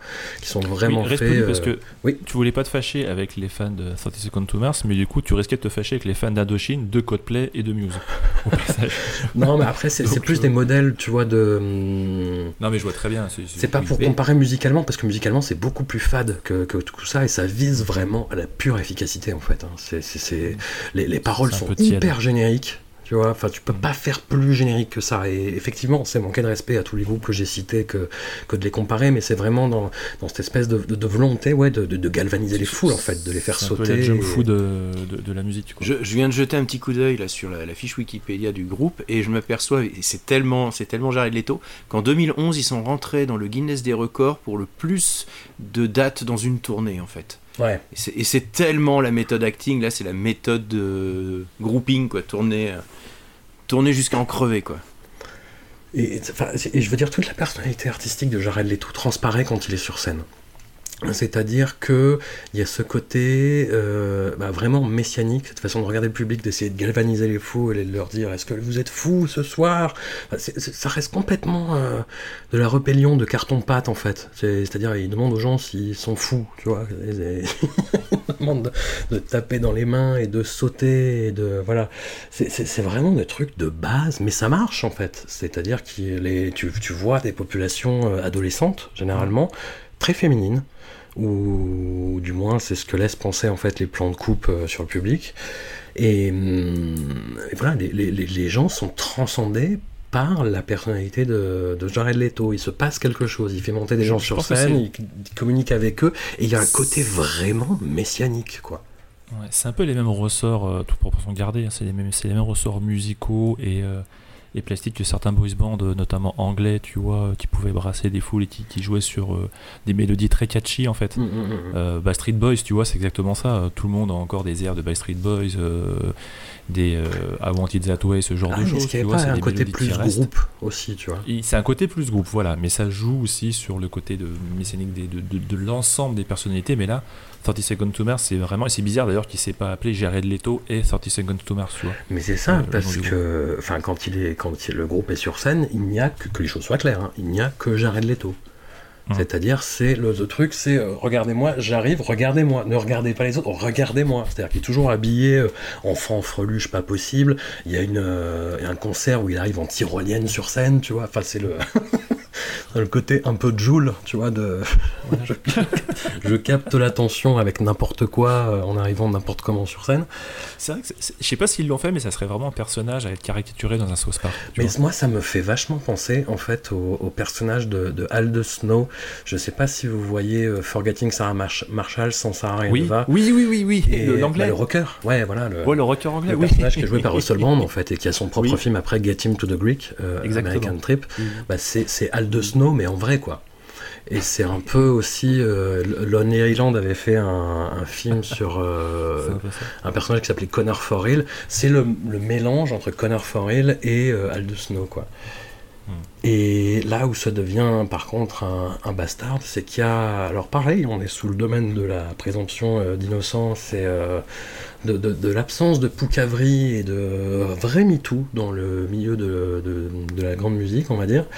Même si ça commence, hein, euh, mais voilà, c'est des rumeurs qui, qui, rôdent et qui sont entretenues, y compris à Hollywood, ça se sait apparemment. Hein. James Gunn à Poucave, euh, le réalisateur de, des Gardiens de la Galaxie et du nouveau Suicide Club à, à, Poucave, euh, sur son, le, le, goût apparemment que Jared Leto a pour les fans, qui ne seraient pas forcément majeurs.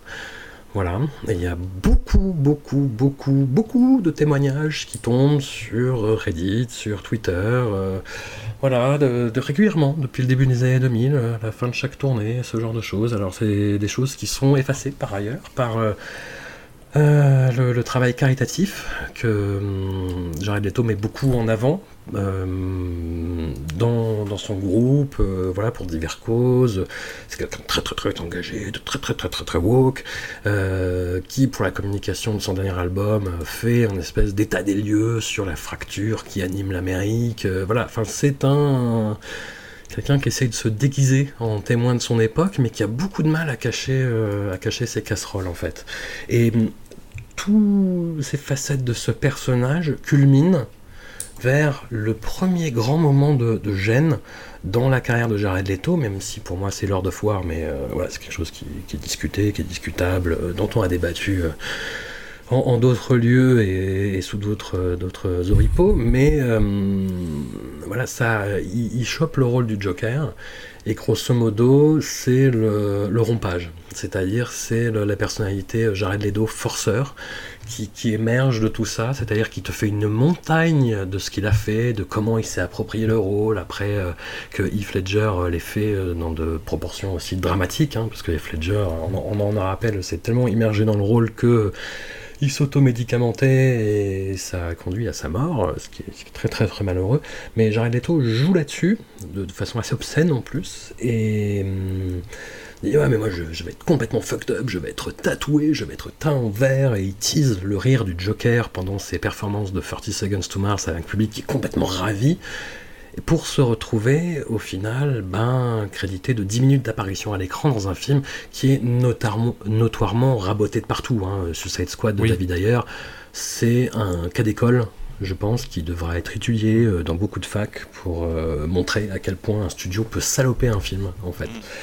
Moi, je me souviens de la bande-annonce qui était sortie où les gens s'attendaient à un truc qui n'était absolument pas ce qu'ils ont vu après au cinéma. Il y a, eu, au moins trois films différents sous cette squad euh, qui ont été, je pense, faits, montés jusqu'au bout, et deux d'entre eux ont été mmh. abandonnés pour mmh. finalement avoir euh, celui qui est sorti. Euh, et, je, le truc de Jared Leto était, avec le recul, mais même pendant, était assez hilarante en fait parce que on le voyait euh, se la péter euh, sur le mode mon Joker va être révolutionnaire, il va être, euh, enfin, il va redéfinir le personnage, notamment après que Heath Ledger effectivement est, vraiment explosé dans le rôle dans, dans The Dark Knight. et, en, et, ce, qui, ce, qui, est très drôle, c'est qu'effectivement, comme tu dis, il va se retrouver 10 minutes dans le film. Je pense que tu es généreux. Je crois que c'est 3 minutes où on le voit. Ah ouais. Dans la version euh, Director's Cut, il doit apparaître 2 minutes de plus pour 5 euh, en tout, mais, mais pas vraiment plus.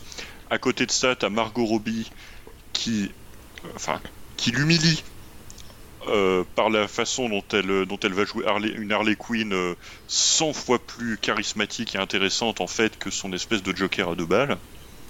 Et hmm. finalement, le coup de grâce, en quelque sorte, c'est Joaquin Phoenix euh, dans, le, dans Joker où euh, il va lui aussi marquer, réussir euh, réellement à marquer le, personnage.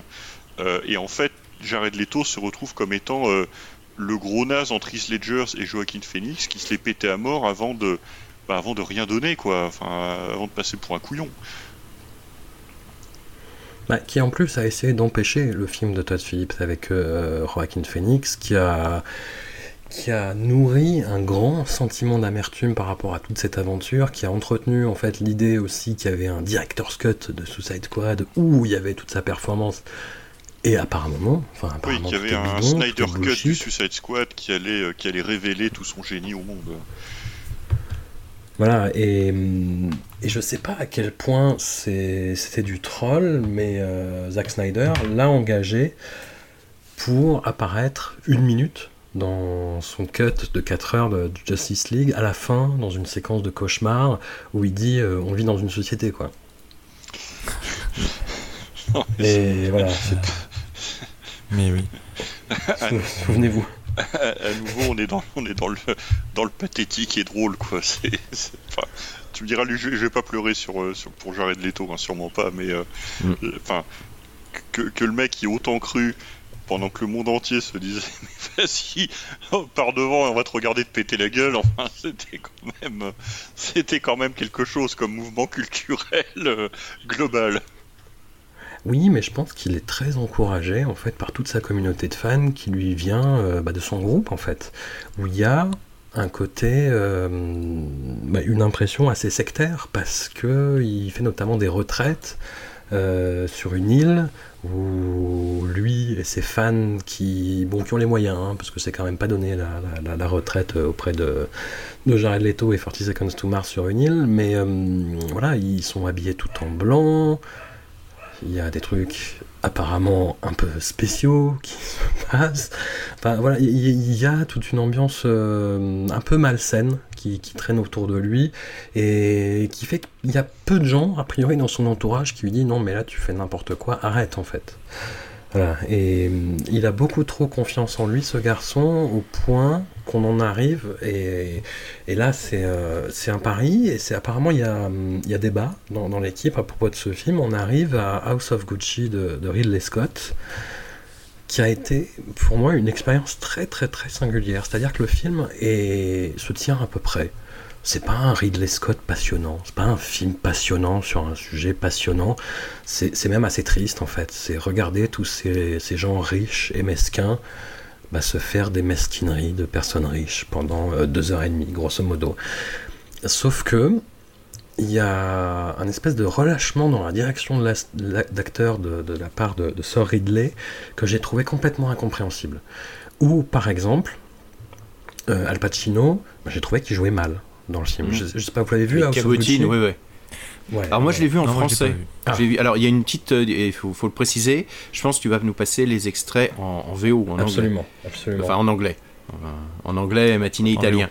Mais euh, en français, étant donné que les doubleurs n'insistent pas trop sur les accents, ou en tout cas les font légèrement, moi je l'ai vu en français euh, parce que je vis en province. Et euh, bah oui, il n'était pas, il était pas, pas diffusé en VO. Et euh, moi, ça m'a pas choqué. La, la- Et après, j'ai découvert la version euh, VO. Et effectivement, en VO, où ils prennent tous des accents italiens, mais c'est Mario Kart, quoi. Mais à part, à part Adam Driver qui refuse, tu vois, qui est drapé dans sa dignité et qui, qui voit le truc et qui fait nope, non, je ne vais pas faire ça moi. Mais euh, ouais, ouais, Lady Gaga, euh, Al Pacino, euh, même Jeremy Irons, un peu, qui, qui, qui se réserve et puis qui est moins présent dans le film, euh, voilà, ça, ça se voit moins. Mais il y a Jared Leto, quoi. Il y a Jared Leto qui va full italien, mais italien de, de carte postale des quais de l'Isère, tu vois, quoi, de, de Mama, la pizza Et je, je n'exagère même pas, et je te propose, du coup, Fabien, de, de passer un extrait. Euh, on, va, on va passer le plus éloquent, tu vas me passer Why S'il te plaît. Why? Why did you do it? Stop it! Don't even look at me, you lying sack of potatoes. Shut up, you fucking bow. You shut the hell up, Voilà. Mais oui. Why, perché You lying Perché sack of potatoes, dit-il à Lady Gaga. Euh, se faut voir décrire la, Pizzaiolo et Mortadelle. faut décrire la performance physique aussi. euh. Ah bah, C'est-à-dire qu'il est, en plus, il est noyé sous des couches de latex, il est fiché Oui, oui, dans des fringues pas possibles. Après, ça, c'est le rôle qui veut ça, donc à la limite, pourquoi pas. Fantomas. Il roule des yeux. Tu- Enfin, c'est, je sais pas, c'est une tornade, c'est un trou noir en fait dans le film. C'est-à-dire que t'as un film correct, et puis tout d'un coup, t'as Jared Leto qui arrive en mode carnaval, quoi. Et, hum, et est-ce, est-ce que juste un aspect, euh, parce qu'en plus, je sais pas, il doit être une demi-heure dans le film. Moi, ça m'a rendu le film nana en fait. Ah, c'est limite. c'est un peu ce qu'on m'a dit. mais- C'est un peu ce qu'on m'a dit. C'est un peu lui. Enfin, euh, c'est un peu tous les accents italiens en fait, euh, qui, qui rendent un peu le, le- le film un peu du, du côté du nanar. Moi, je l'ai pas vu, mais de ce qu'on m'a dit, c'était lui effectivement plus que les autres, mais c'est tous cet accent italien, euh, pizzaiolo et mortadelle. euh, que, que le film semble appliquer euh, sur tous les acteurs. Quoi. Hmm. Et, et on, je ne sais même pas si on sait pourquoi ils ont un accent italien si forcé que ça. Si c'est euh, qui a eu cette idée incroyable de leur dire euh, parler comme dans Super Mario Bros. Le jeu vidéo. Mais j'en sais rien en fait. Je pense que c'est Ridley Scott en fait qui, qui tourne deux films par an et c'est trop. Qui, qui- c'est trop déjà et qui, trop. se laisse complètement influencer par les Scott, propositions des comédiens en fait. Euh, Jared Leto lui dit euh, vas-y je teste un truc et il fait ok. Et voilà. Oui, il avait déjà une bonne vision de la France hein, dans un film avec euh, Russell Crowe. Ça, et- ça- ça fait presque. Tout à fait. C'était une, grande année. voilà. Une grande année. Donc, très très très très belle scène de match de tennis entre Russell Crowe et Didier Bourdon sur Moi Lolita de Alizé. Je... Comment oublier cette scène? Le, processus que tu décris d'acteurs qui partent un peu en vrille avec un réalisateur qui sait pas les, maîtriser, ça rappelle un peu Fleuve Noir, non? Mm. Bah, après, euh, conjoncturellement, c'était autre chose, Fleuve Noir, parce que c'est vraiment un film qui a été euh, euh, esclave et contraint par les circonstances, c'est-à-dire le départ inopiné de Depardieu et l'arrivée encore plus inopinée apparemment de, de Vincent Cassel. Là, je sais pas, il n'y a, a pas de justification, c'est-à-dire qu'il y a, enfin, il y, a- eu personne sur le plateau pour dire ouais, je sais pas. je, mozzarella et mortadelle, je sais pas si c'est une bonne idée. Euh, Ouais. Mais oui, non, mais je sais pas. Je sais pas comment ça a été. Je sais qu'en France, on s'est bien foutu de leur gueule. Aux États-Unis, Mm. je sais pas.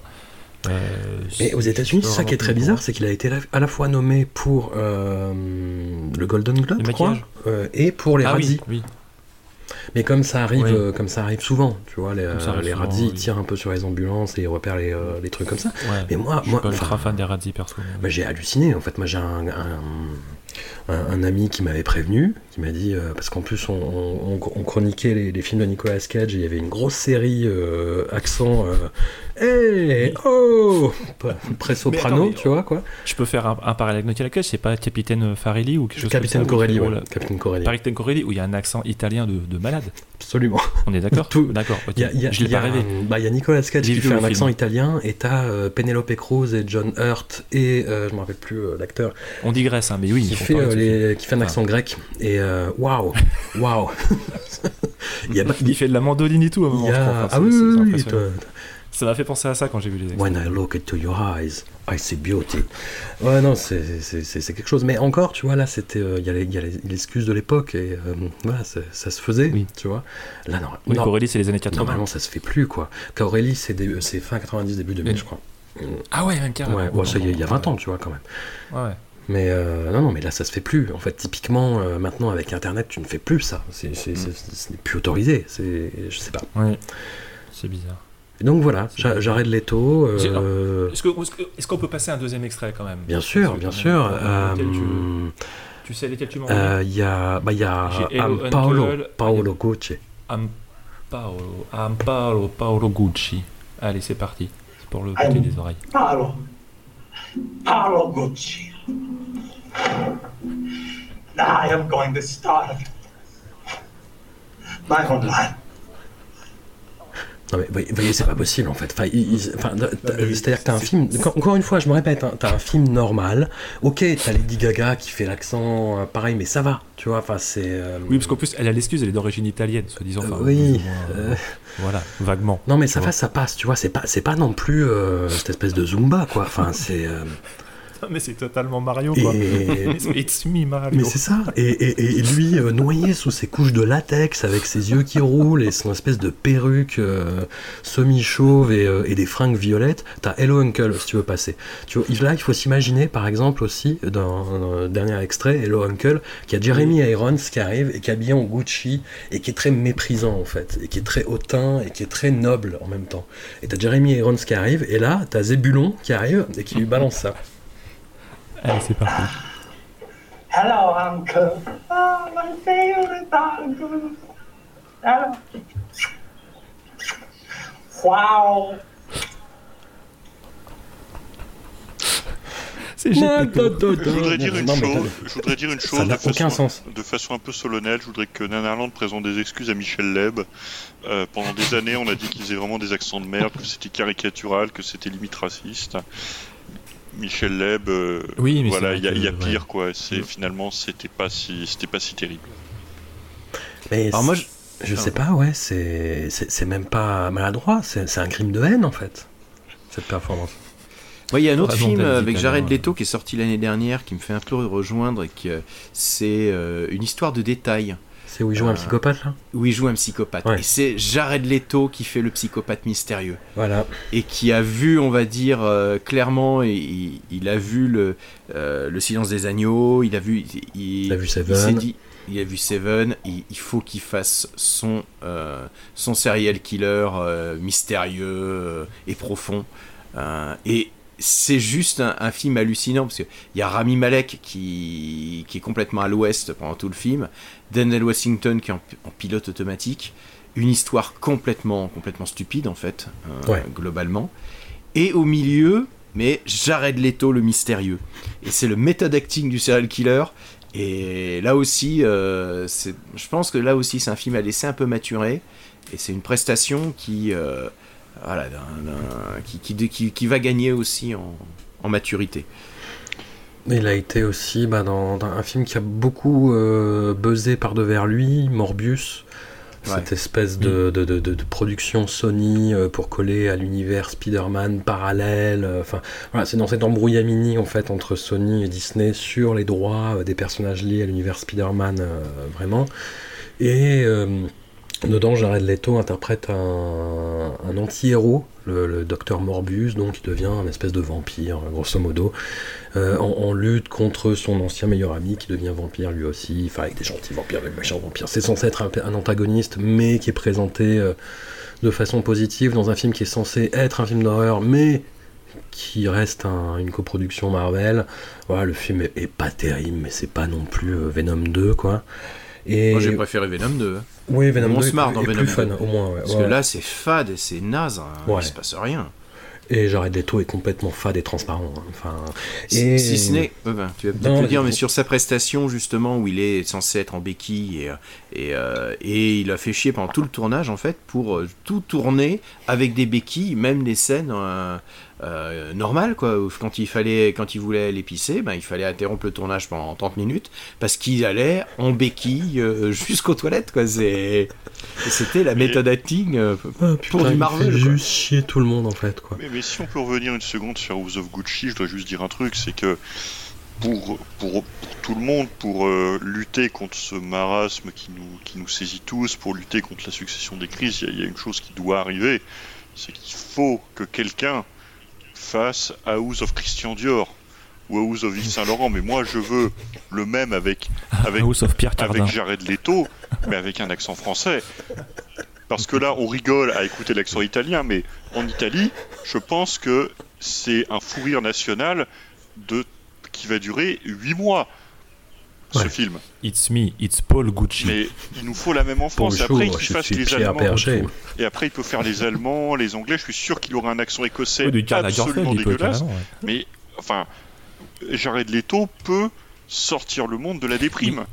Mais t'as raison. Mhm. T'as raison, Julien. Parce qu'en plus, moi, je suis en train de là, ça me, ça me choque un peu. Cet accent italien qu'on entend, c'est vraiment les, ce que nous, on a eu entendu, et un peu moins maintenant, mais une grande époque, les accents tout pétés français qu'il y avait dans les films américains. Quoi. Euh, vers C'était, oh là là, 2003-2004, bonjour, le baguette. euh, quand on n'a pas voulu aller en Ouais, Irak bah, et ça, que la moitié des, méchants dans les films américains étaient Voilà. français. C'est ça. Mais toi, ça me fait penser à ces, ces accents français tout pétés, même dans les années 70-80, tu vois, le Tour Eiffel, le baguette et tout. Donc c'était un peu gentillet, mais c'était hyper caricatural. Et là, c'est un peu ça, quoi. Et je suis surpris que ce peuple fier et noble euh, que- qu'est l'Italie n'est n'est pas, n'est pas monté euh, jusque dans les studios hollywoodiens avec des fourches et des torches. Parce que c'est quand même. euh, c'est effectivement, comme disait François, euh, ça se fait plus trop en 2022, quoi. Euh, c'est- Il y a un minimum de recherche à faire, et un minimum de conscience plutôt que cet accent italien coupé au couteau. euh. Enfin, c'est c'est impressionnant, c'est une vraie performance de faire ça en 2021. quoi. Mais je sais pas, oui, moi, moi, ça me rendait le film nanar, enfin nanar est complètement incompréhensible du coup parce que c'est tu ne comprends pas pourquoi il y a ça en plein milieu en fait. C'est Surtout- c'est- c'est limite du sabotage en fait. Au, au passage, c'est plus un perdreau de l'année d'ailleurs, le petit père Jared Leto. Il y a plus de 50 ans. hein. C'est ça. Je crois qu'il a fêté ses 50 ans Ouais. l'année dernière. Je, je regardais un petit peu ça. euh, voilà, c'est pas, c'est pas non plus. Non, un- il il est la même génération que DiCaprio, je crois, ils ont plus ou moins le même âge, non? C'est ça. Comme ça, je crois. Ah ouais, c'est des mecs, euh, ouais, ils, sont, ils sont posés maintenant. Bon, en tout cas, euh, il, il- bon voilà, il, un petit peu too much sur les tournages. Il, y a quand même pour coller un petit peu la thématique du podcast, a toute cette. euh, Il aime les jeunes, très jeunes filles. Rumeur Voilà. plus ou moins fondée, ou moins qui colle très très bien à ses, à ses basques, sur le fait qu'effectivement, bon, c'est pas quelqu'un de, de très fréquentable euh, de ce que tu nous as dit. Moi, je n'étais pas du tout au courant de ça. Euh, ça, puis avec un gros, gros, gros complexe messianique. Et Oui, aussi. c'est je- je- c'est très inquiétant, Mm. tout ce qu'il fait autour de, de 30 Seconds to Mars, en fait. Le, Moi, j'ai entendu parler du groupe euh, à la moitié des années 2000 parce que euh, ils avaient eu le droit de tourner un clip dans la cité interdite en Chine. Et Ah ouais. bah, euh, dans un clip qui était réalisé par Jared Leto. Jared Leto fait beaucoup de, de réalisations de clips où à chaque fois tout l'amour qu'il a pour euh, lui-même transparaît de façon euh, extrêmement éloquente. C'est-à-dire que bah, il va tourner un, un clip dans la cité interdite, c'est un espèce de globi-boulga de, euh, du dernier empereur, des films de Sang Ki-moo euh, que Sang Ki-moo tournait à l'époque, c'est-à-dire Hero, Le secret des poignards volants, La cité interdite, et où lui est un espèce de super-héros euh, steampunk euh, goth, quoi. Enfin, c'est... Oui. Voilà. Bon, écoute. euh, Mais il y a un gros potentiel nanar chez ce garçon par le fait qu'il soit complètement entretenu dans ce délire-là, que personne n'ose vraiment lui dire euh, arrête. Tu vois, il y a et ce, ce côté très très forceur aussi moi, qui, qui émaille tout, tout son parcours et qui peut le rendre fou, je pense. Ouais, non, mais en fait, il est, il est à un gros bide euh, de devenir complètement fou. Et, et je dis Ouais. ça en, de façon, enfin, Ouais, c'est sans, possible, déconner quoi. ouais, je pense que ça risque de lui arriver et que ça sera pas beau à voir ni pour lui ni pour son entourage. Bah, le Morbus, justement, il n'a pas si bien marché que ça, parce qu'ils avaient fait une deuxième sortie ciné qui a été un four. Je sais pas s'il est Ça, considéré comme un, comme un bide, euh, Morbus, par rapport au Venom, par exemple, qui ont été des méga succès. Celui-là était plutôt décevant, quoi. C'est un Non, film un bâti bide. sur son nom. Ça a été un absolument un bide. Maintenant, je suis pas sûr qu'on attribue ce bide tant que ça à Jared Leto, plutôt au fait que, Mm. euh, ils- euh, enfin, que Sony a sorti de son chapeau un personnage euh, inconnu au bataillon. Enfin, je suis désolé, à part quelques fans de comics, euh, vrai, un peu pointu quand même. Morbius, personne ne sait qui c'est. C'était les fonds de tiroir. hein. Et euh, que en plus de ça, ils ont fait un film qui n'était pas intéressant avec quoi. Là où Marvel a fait un peu bâti sa réputation du MCU sur le fait de savoir prendre des personnages relativement peu connus du grand public et euh, de leur offrir un écrin dans lequel euh, ils arrivent en fait à intéresser des gens qui ne s'intéressaient pas du tout, qui ne connaissaient pas du tout le personnage. Là, c'est l'inverse qui se passe. Et euh, déjà avec Venom et Venom 2, il y avait une forme de forçage de la part de Sony qui essayait désespérément de prendre Spider-Man et de et d'essayer de capitaliser sur ce succès-là, de copier un peu ce que faisait Marvel. Euh, et avec Morbus, on disait mais enfin, c'est ce que tu dis, c'est les fonds de tiroir quoi. C'est euh, mais euh, enfin, qu'est-ce que vous allez nous sortir après quoi? Ça va être euh, euh, quel, quel autre Ça va être Lizardman euh, qui, qui va avoir droit à son film solo, mais euh, à un moment faut, faut faut raison garder sur ce qui est film de super-héros quoi. Ouais, il faut laisser mourir au bout d'un moment.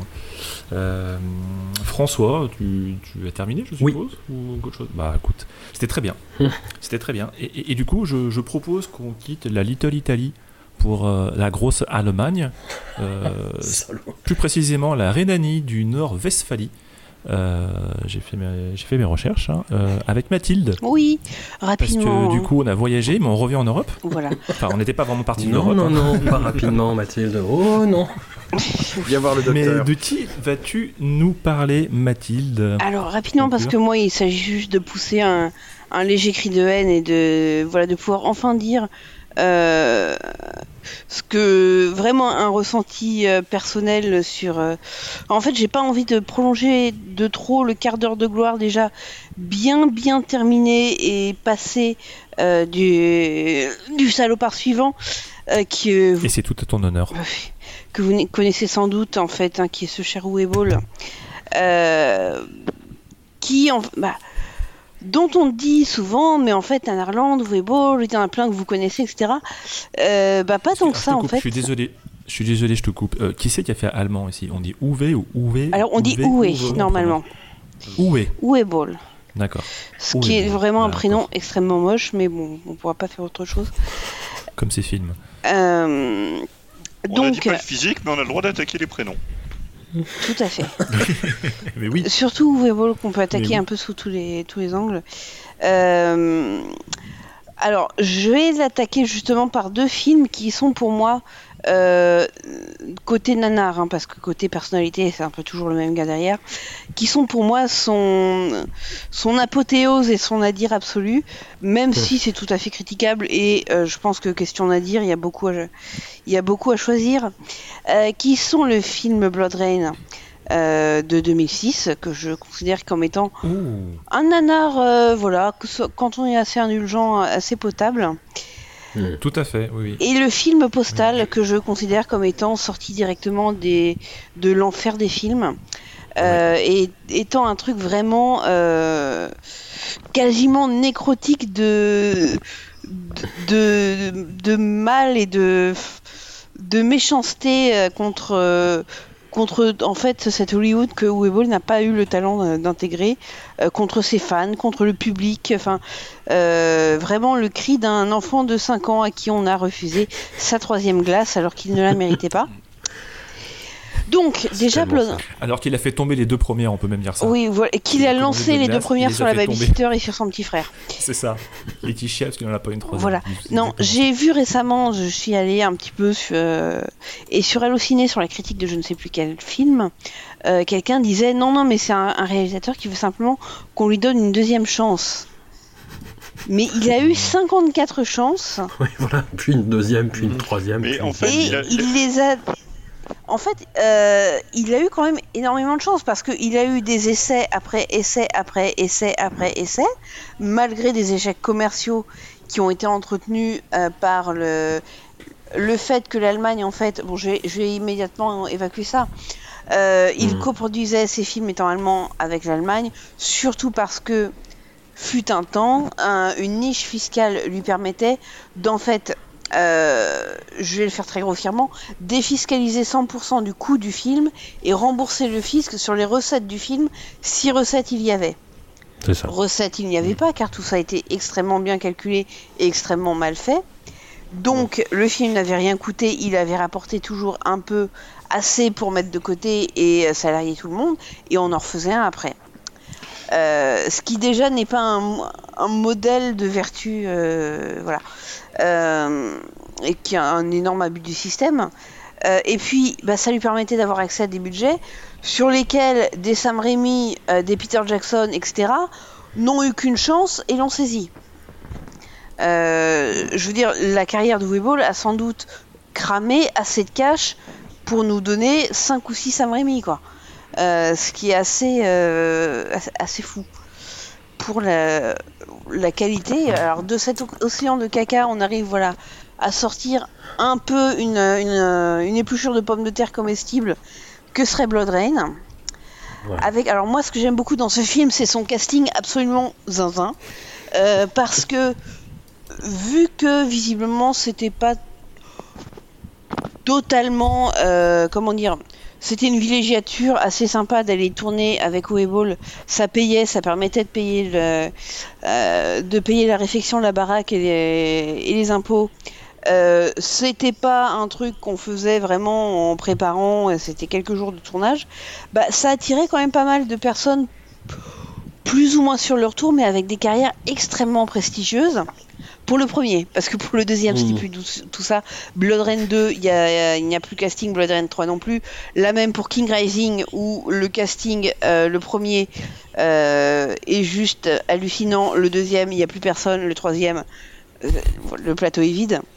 Euh, Mais là, sur Blood Rain, premier du nom, le héros, enfin, l'héroïne, c'est Christina Loken, qui est on va dire parrainé en termes qui a le comme héros senior Michael Madsen et Michel Rodriguez aussi qui vient filer un coup de main. Le méchant c'est ni plus ni moins que Ben Kingsley euh, qui vient mais totalement je pense que c'est une statue de cire de Ben Kingsley en fait Euh, parce Oui, qu'il y a un non, mais oui, combat pendant lequel il ne bouge pas un muscle un combat pendant lequel il ne bouge pas un muscle. Il- Je il pense est- qu'ils l'ont monté sur un monté skateboard. Ouais, il est monté sur une planche à roulettes. C'est hallucinant ce- cette scène. Euh, et je pense qu'il a, il a dit là, avec ce que vous payez, vous avez droit à Ben Kingsley, vous n'avez pas droit au jeu de Ben Kingsley. C'est, je pense qu'il y a eu un truc comme ça. Ce combat final, il est vraiment de toute beauté.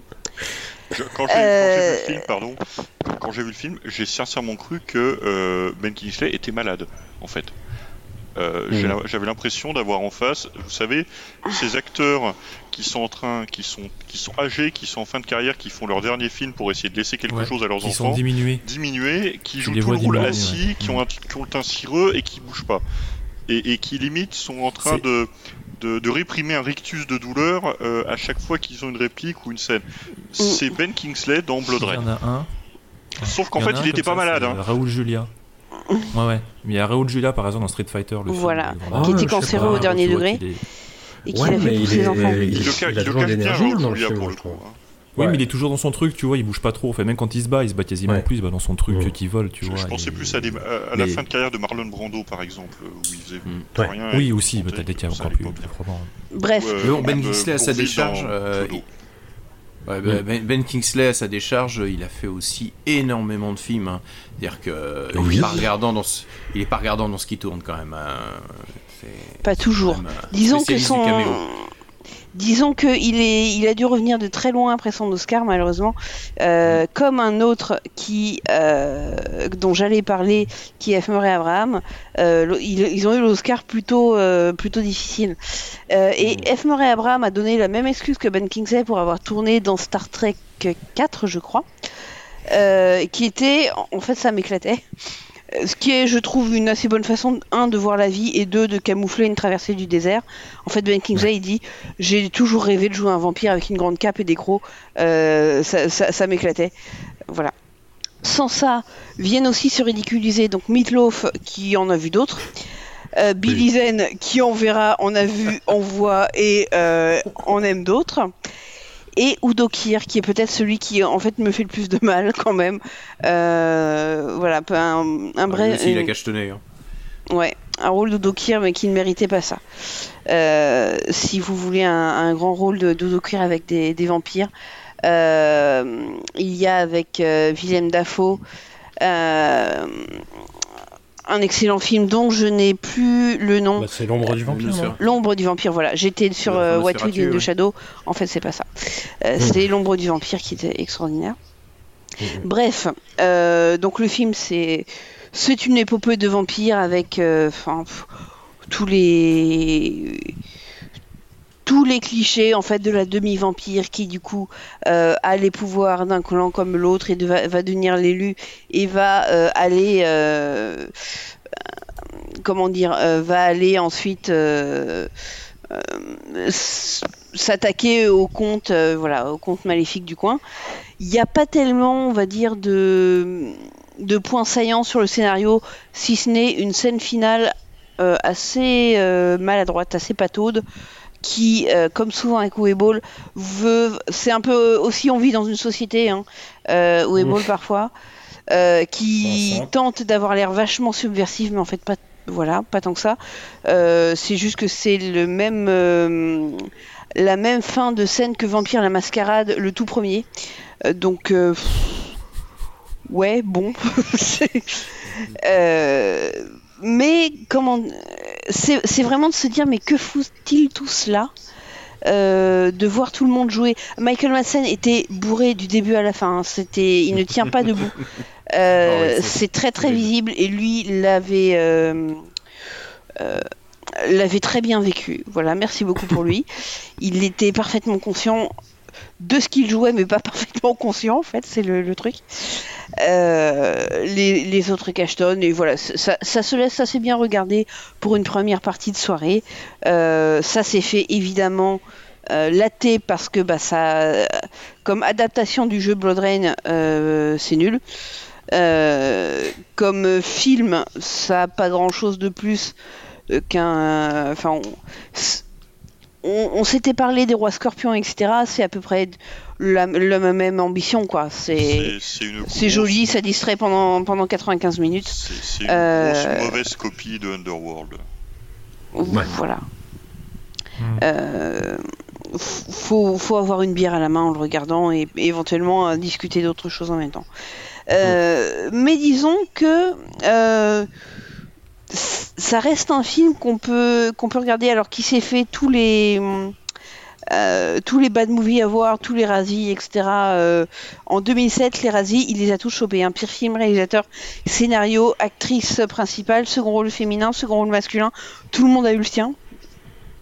Euh, ce qui était même un peu trop d'honneur pour ce film. Blood Rain 2 se passe au Far West et c'est un semi-DTV encore moins bon qu'un DTV. Blood Rain 3 se passe à Auschwitz. Alors, ok, Voilà. le film, euh, le fi alors le jeu Blood Rain se passait aussi pendant la Seconde Guerre mondiale. Nous, nous, voilà, nous, nous, nous nous arrêterons là. Euh, on va juste dire que Uwe euh, a échaudé un peu le public par la suite euh, sur le avec Blubberella, avec son film sur Auschwitz euh, et avec des, le film dont on va parler juste après. euh, sur le côté, euh, on vit dans une société et le Troisième Reich, euh, nous allons le dénoncer de manière euh, complètement exploitative, etc. On va dire que le jeu vidéo lui donnait un prétexte et qu'il l'a saisi avec beaucoup trop de gourmandise pour être honnête. Et on va parler euh, de Postal, le film. Alors je vous conseille le, le cross sur, euh, de Karim Debache sur le film. On est à peu près du même avis, sauf que je le trouve extrêmement mesuré. Ouais. Euh, parce que ce film, je le trouve vraiment puant, dégueulasse et, et dégueulebec. Euh, et que c'est une. En fait, c'est une in- insulte à, à à peu près tout le monde, en fait. Euh, c'est celui. Merde à celui qui le dira le film. Euh, pour ses spectateurs, parce que c'est d'une indigence crasse et ça prend vraiment les gens pour des cons. Euh, pour l'industrie hollywoodienne en mode haha vous ne m'avez pas laissé entrer parce que j'étais trop euh, subversif et trop violent et trop euh, voilà et maintenant on va jouer je vais mettre des nazis je vais mettre Al-Qaïda euh, et je vais mettre des meufs à poil et je vais mettre des grosses euh, et je vais mettre des grosses meufs à poil et je vais non mais enfin euh, c'est quelque part, voilà, entre le petit garçon qui jette sa glace, le 5ème B qui a décidé qu'il allait révolutionner le cinéma, et, et on vit dans une société, le, le film, quoi. Ça n'a ni rime ni raison. Alors ça suit le, à peu près le scénario de, de Postal sur le niveau du héros. Alors cet acteur d'ailleurs a une gueule de con, mais vraiment Zach Ward euh, en Postal Dude. C'est un acteur que j'ai vu dans deux films et dans les autres, dans les deux, il est vraiment. euh, Enfin, je suis désolée, mais ce gars a une tête d'imbécile euh, congénitale. Euh, je suis désolée pour lui, mais on peut, on peut pas passer là. Euh, on peut pas lui.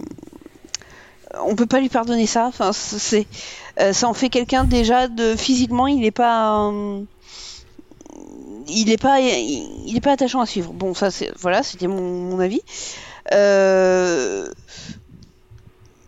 Mais disons que les aventures qui vont, qui vont arriver à ce postal dude vont l'amener à euh, aller donc le côté gourou d'une secte et euh, les sectes c'est euh, trop cool.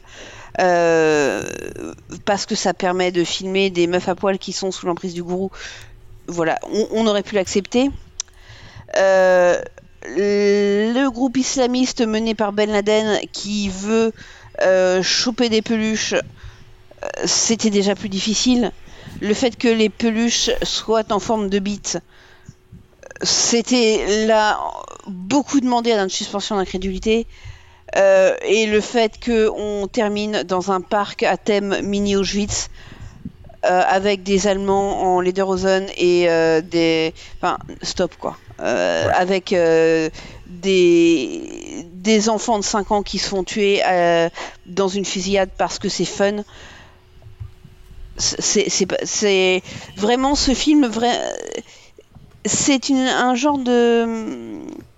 euh, de, de film pour- pour qui, moi, qui veut exploiter mais qui n'y arrive même pas. Euh, C'est un film qui est. Je crois que c'est. C'est Vas-y, c'est un Julien. film qui est difficile à critiquer en fait parce que quand tu expliques que c'est puéril et provocateur, on te dira, on, on peut te répondre, bah C'est oui, fait mais c'est exactement ce qu'il voulait mais faire, c'est ce qu'il voulait, c'est c'est Ouais, ça, c'est non, la preuve que c'est Mais- un bon film Ouais. de Hubble. Il vous a trigger bande de bande de bande de. Voilà, Ah, mais faut juste dire, c'est gros beauf le film. bah, ça se prend pour beauf, Pink hein. Flamingo, C'est ça. ça se prend pour, euh, pour Pink Flamingo, euh, ça se prend Oui, pour South Park. South Park, Mais effectivement, et ça Karim Debache l'avait relevé et a mis le doigt sur le problème du film, c'est que ça ne dénonce rien. C'est c'est un c'est une insulte, c'est pas une dénonciation. Oui. C'est. Euh, c'est- une c'est un molar, euh, c'est le gars qui est content d'être dans sa merde et qui vous dit eh ben viens me, to- viens me torcher si tu le si tu l'oses. mais Bah ça, non mec, la- je vais c'est juste, la- juste te regarder te ridiculiser en fait. C'est de la mauvaise provocation, c'est du faux second degré. Oui. Euh, et c'est particulièrement frustrant, encore une fois, quand tu vois ce truc et que tu sais, et, et un film qui a des fans, et que tu sais que ça va être extrêmement compliqué d'expliquer pourquoi c'est une, c'est une merde.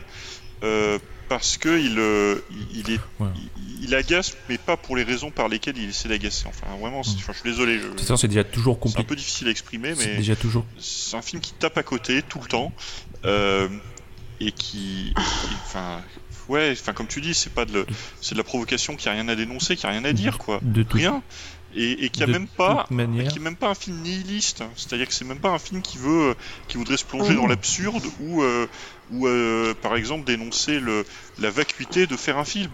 Non non, il y a rien, Mhm. il y a juste rien. De toute façon, c'est compliqué déjà, Julien, comme tu dis, euh, c'est expliqué, c'est compliqué Mm. d'expliquer aux fans. euh, Ah, c'est toujours compliqué d'expliquer aux fans des choses. Bah, En fait, la, Ça, c'est sûr, la suite de carrière du Webball a parlé pour lui, hein, parce que c'est euh, Oui. dans, dans la foulée de, de ce film-là qu'il s'est mis à avoir sa période euh, Darky Dark, où il s'est mis à faire des, des films d'auteur sur des inspirés de faits réels, généralement. Oui, et où, en sur le Darfour. il- sur le Darfour, sur un, un fait divers, sur un détenu euh, qui a été sadisé euh, par ses trois autres co-détenus euh, pendant toute une nuit euh, de, de- de façon euh, atroce. Euh, et en fait, tout- sa méthode à chaque fois, c'est de te, de te mettre, de, de te secouer et de faire t'es choqué. Voilà, c'est la Et- méthode du te en fait. prendre un peu en otage en, en te Totalement. des trucs. Postal pour moi, mais c'est vraiment c'est un film de mec qui joue avec son caca et qui dit regardez comme je suis drôle et comme je suis subversif. Et ça, plein les mains. Euh, c'est exactement ça. Et t'as envie de dire mais mec non en fait. C'est ce qu'était le jeu rendu- vidéo à la base. hein. C'est insultant Oui. aussi. Et c'est rendu d'autant plus euh, énervant que c'est ce cri de haine et de, de subversion est poussé par un gars à qui on a tout donné, qui a quand même fait euh, suffisamment de films pour prouver qu'il ne méritait pas qu'on lui confie une caméra, encore moins un budget, qui ne l'a pas tellement enfin qui l'a fait pour des mauvaises raisons qui sont euh, de la fraude fiscale, hein, soyons, soyons honnêtes, euh, qui l'a fait en insultant régulièrement ses, fans, en les battant, puisque il y a eu cette, euh, euh, cette promo où il a invité ses critiques à boxer contre lui sachant qu'il a un passé de petit boxeur régional, euh, donc euh, bah oui, il leur a mis la misère, mais parce que le, combat était truqué et qu'en plus c'était en fait euh, la publicité la plus maladroite possible, c'est-à-dire regardez où est beau répondre à ses critiques et son prochain film arrive. Donc là, c'était déjà un peu. Euh, sachant que ensuite il a eu des crowdfunding dont il insultait copieusement euh, les participants comme les autres en mode euh, population ingrate qui n'avait pas euh, mis tout votre argent dans le crowdfunding et maintenant on peut plus faire le film. Sachant qu'il a fait aussi le coup de mettre des rôles aux enchères. C'est-à-dire vous payez pour être dans le film et une fois que vous y êtes, vous payez tout aussi. Hein, vous payez votre hôtel, vous payez vos, euh, votre bouffe, etc. Euh, et peut-être que vous aurez une part des bénéfices du film qui n'en fera pas parce que la machine est conditionnée pour qu'il n'en fasse pas. Enfin, il a vraiment euh, eu toutes les ficelles, eu accès à tout. et franchement, on aurait aimé avoir un gars qui, euh, avant de dire euh, vous ne m'avez rien donné, en bave un petit peu plus quand même. Euh, parce qu'on lui a quand même pardonner beaucoup de choses pour un gars qui va dire finalement euh, monde de merde quoi. Bon, bah, Le, tournage et l'économie, c'était un peu le cas dans Blood Rain aussi, hein, tu sais, Oui. quand toute la scène où euh, il, enrôle des, des prostituées euh, oui, pour faire parce que c'est moins cher tenue, que. oui. Alors je, Parce que c'est moins cher que des actrices. C'est pas parce que pour des raisons esthétiques ou autres, c'est juste parce que c'est moins cher en fait. Je suppose aussi que les hein, prostituées elles ont pu servir après. Hein. Je- Alors ça oui, On te parle de, trop, de sa raison officielle à l'écran. Mais oui, Mais, voilà, euh, bah, j'ai- changé d'avis sur Uwe Ball, hein, qui est quelqu'un que j'ai toujours. euh, Vas-y François, après on prendra la parole à Rico. Vas-y Oui. J'ai toujours perçu comme quelqu'un de, de- de vraiment débectable en fait. Mais pour tout ce qu'a très bien expliqué Mathilde en fait, hein, pour tous ces aspects-là, et j'ai changé d'avis en regardant euh, Rampage 2. Il y a eu une tentative de portraitiser, euh, de rebrander Weiball en auteur en fait, notamment à l'initiative d'une rétrospective qui était organisée par l'étrange festival à Paris où était montré euh, Rampage, qui était censé être le film du, renouveau, pour dire ah bah regardez maintenant voilà ce mec que vous avez été testé, bah en fait il revient euh, à ses premiers films qu'il faisait en Allemagne, qui était un petit peu plus rentre dedans, un peu plus trash, un petit peu plus subversif, etc. Moi je pense pas, mais passons. Et Rampage, c'était l'histoire d'un bah, d'un type qui devient mass murderer en fait, mais qui ne se fait pas choper et qui essaye d'insuffler un vent d'anarchie et euh, une contagion en fait de provoquer beaucoup d'autres mass murders euh, aux États-Unis. Et c'était un film qui était semi-improvisé, euh, qui était hyper hyper gore, hyper rentre dedans, avec avec un message très on vit dans une société toujours et encore. Et c'est je crois, pour le 2, qu'il avait essayé euh, notamment de lancer du crowdfunding et ça n'avait pas marché. Il avait fait le film quand même et ça virait en fait en prise d'otage, euh, bah, toujours du même euh, personnage qui prenait un studio télé en otage et qui en profitait pour balancer tous ses messages sur la société, euh, sur le capitalisme, sur l'exploitation de l'homme par l'homme. et en fait, le film est terriblement cheap. Tu sens qu'il n'y a que deux décors, tu sens qu'il n'y a que 10 acteurs, tu sens qu'il y a max une équipe technique de 5 personnes, tu vois. Et t'as Brendan Fletcher qui joue, euh, bah, qui est devenu, un de ses acteurs préférés et qui interprète le, le tueur euh, de toute la saga Rampage et qui fait cette espèce de monologue, euh, oh là là, mais de toute façon, euh, vous comprenez pas la vie, euh, etc., etc. Et en fait, t'as un personnage de producteur qui est reclus dans un bureau et qui regarde le, le live feed en fait de ce qui était en train d'être diffusé et qui dit ah mais putain mais il a trop raison quoi. C'est tellement vrai tout ce qu'il dit. Et ce producteur est joué par Uwe Boll. C'est-à-dire que tu as une scène où Uwe Boll se filme en train de commenter le dialogue qu'il a écrit sur On vit dans une société et qui est en train de dire putain mais ouais quoi. Oui, en disant putain c'est dingue comme j'ai Mais raison. tellement ça quoi. Mais tellement ça quoi. mais tellement vrai quoi. Et là j'ai j'ai senti que ce petit homme était vraiment pathétique quoi. C'est-à-dire C'est que aussi- c'est- C'était de, de- de merde, il est passé à mes yeux à euh, petit homme pathétique.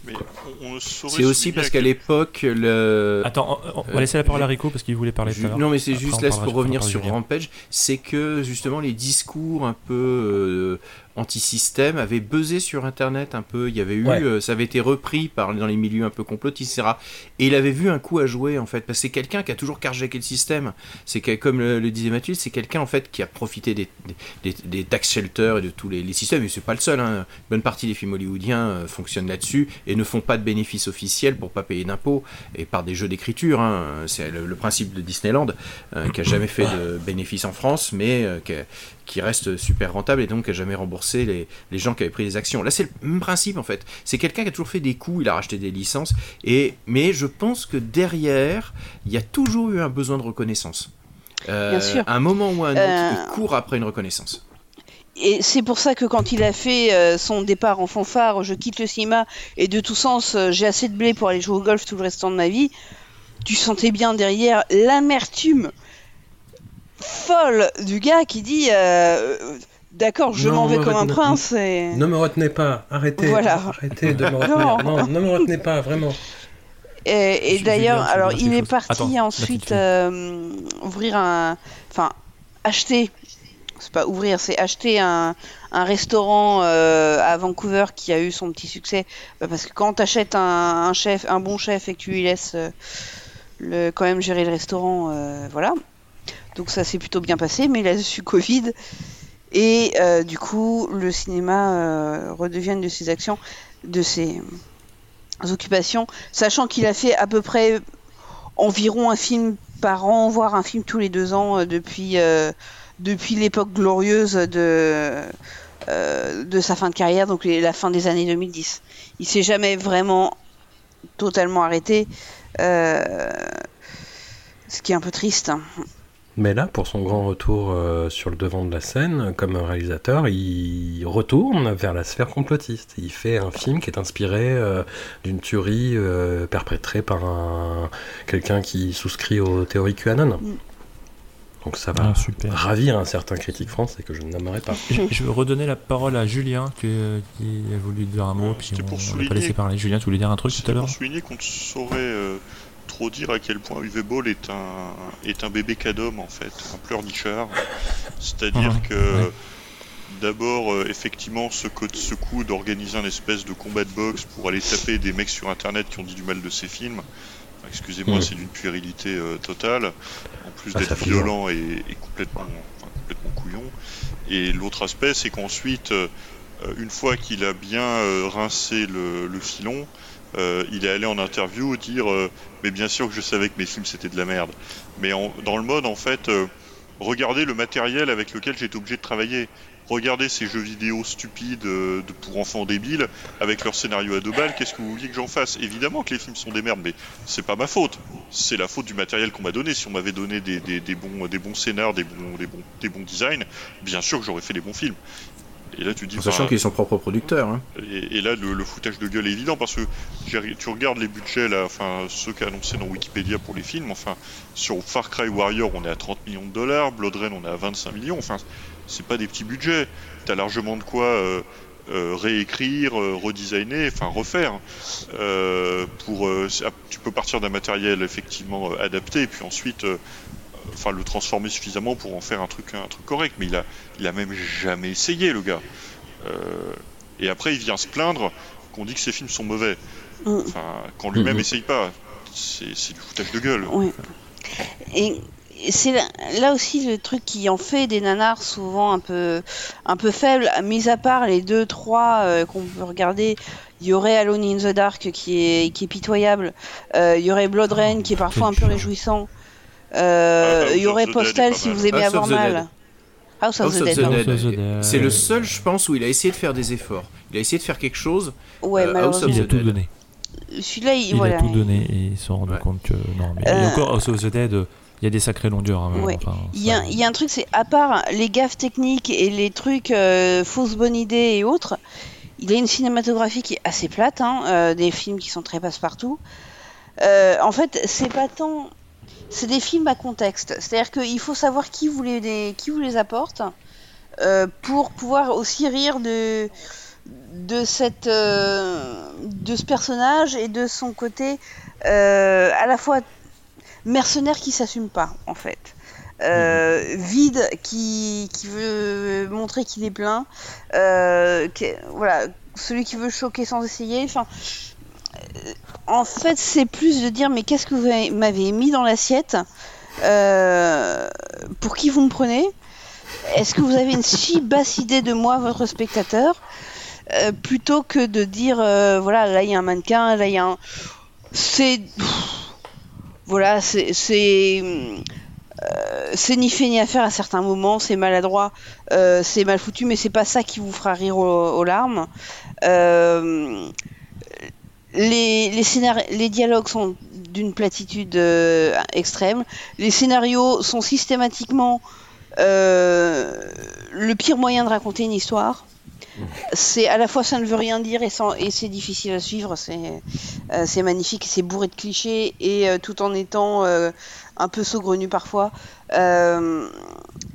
Mais disons que c'est voilà, c'est vraiment des films qui voilà, je, prends la métaphore de l'assiette, ça s'apprécie en sachant qui est le cuisinier qui vous l'a sorti quoi. Plutôt que plutôt que tout seul. C'est ça qui en fait pas forcément de grands nanars. Authentiquement, les, le Blood Rain, le 2 et 3, ils sont chiants comme de la pluie. Euh, Une fois que vous avez pigé qu'on vous prend pour une buse, bon bah voilà. Euh, Mais euh, j'imagine maintenant ce que ce serait de, dîner au restaurant de UV Ball en fait. Est-ce que ce serait Alors, c'est un restaurant étoilé. Hein. Il, il a racheté euh, le truc sur papier. Ouais. Voilà. C'est Mais- pas Francky Vincent qui est. Mais, mais j'imagine la réaction du patron. C'est-à-dire, un, ça coûte une blinde, comme ces films. Deux, c'est pas très bon. Quand tu plains que c'est pas très bon, il te casse la gueule. Et ensuite, euh, quand, tu, quand, tu, quand euh, quelqu'un d'autre vient lui demander des explications sur son comportement, il explique que bien sûr que c'était de la merde, bien sûr qu'il a servi des mauvais plats, mais c'est pas de sa faute, c'est parce qu'il avait un personnel de merde et euh, qu'il a foutu dans la et, dans merde. et- et qu'avec les ingrédients qu'il avait, qu'est-ce que vous vouliez qu'il fasse de toute façon? Et au passage, d'ailleurs, il sait, enfin, co- comme on l'a déjà dit, il sait parfaitement jouer de son personnage. Enfin, en tout cas, euh, jusque- jusqu'aux années 2010, en fait, euh, il, il a joué de son personnage parce que même ses combats de boxe ont des critiques, c'était sponsorisé par des sites de poker en ligne et autres, et autres trucs. Donc Ouais, il, se faisait voilà. des, il se faisait de la thune derrière là-dessus. Et euh, il a bien compris très vite que euh, être surnommé euh, Master of, of Error, que, enfin, c'était le, le gars le plus détesté d'Internet. Et donc, c'est ça qui faisait aussi son succès. Après, euh, le filon des jeux vidéo, c'est un peu tari parce qu'il avait acheté plein de licences et qu'après, plus personne ne voulait lui confier euh, de, de, de- de licences de jeux vidéo. Et euh, mais il a toujours joué aussi sur son personnage. Il n'est pas dupe. hein. Euh, en tout cas, il n'était pas dupe, je pense, jusqu'à la chute. Jusqu'aux années 2010 où ça a commencé à se casser la gueule après Rampage. Quoi. Et en fait, d'un côté, il était pas dupe, et de l'autre, quand même, il y avait un côté qu'il a jamais vraiment supporté ou accepté euh, qu'on dise qu'il faisait des mauvais films, quoi. Hmm. Tu vois C'est-à-dire que, certes, il dit, il- tu, tu- tu dis, voilà, il y avait un cynisme et qu'il qu'il qu'il en jouait, etc. Mais si c'était si c'était vrai jusqu'au bout, il aurait pas eu des réactions aussi épidermiques euh, face à des gens lui disant euh, que, leur- que, que ces films sont pas bons, quoi. Parce qu'ils sont nuls, ces films. Enfin, franchement, C'est vrai que ça serait intéressant de retrouver Rising. Ouais. Bah non, c'est Bah, chiantissime. Ça Ah serait ouais. intéressant de retrouver les acteurs qui ont tourné avec lui et de les interroger. Avec ce, ce héros qui s'appelle Farmer, en plus, qui est, qui est fermier, qui s'appelle Fermier, quoi. mais mais s'il vous plaît, mais faites un Ouais. effort, quoi. Pour une fois dans votre vie, vous devez nommer un personnage. euh, Putain, c'est vrai quoi. Ah, Et Dieu. puis là, c'est Ron Perlman qui, euh, qui cachetonne là-dedans, ouais. Oui, Cashton souvent lui Ron Perlman, Ah, Burt Reynolds, Burt euh, Reynolds. euh, euh, Ray Liotta. Non, non, c'est un- le, le premier King Rising, c'est un casting 5 étoiles. Ouais, ouais. Et Ah. Dieu, et et Jason. Statham dans le rôle principal. Oui.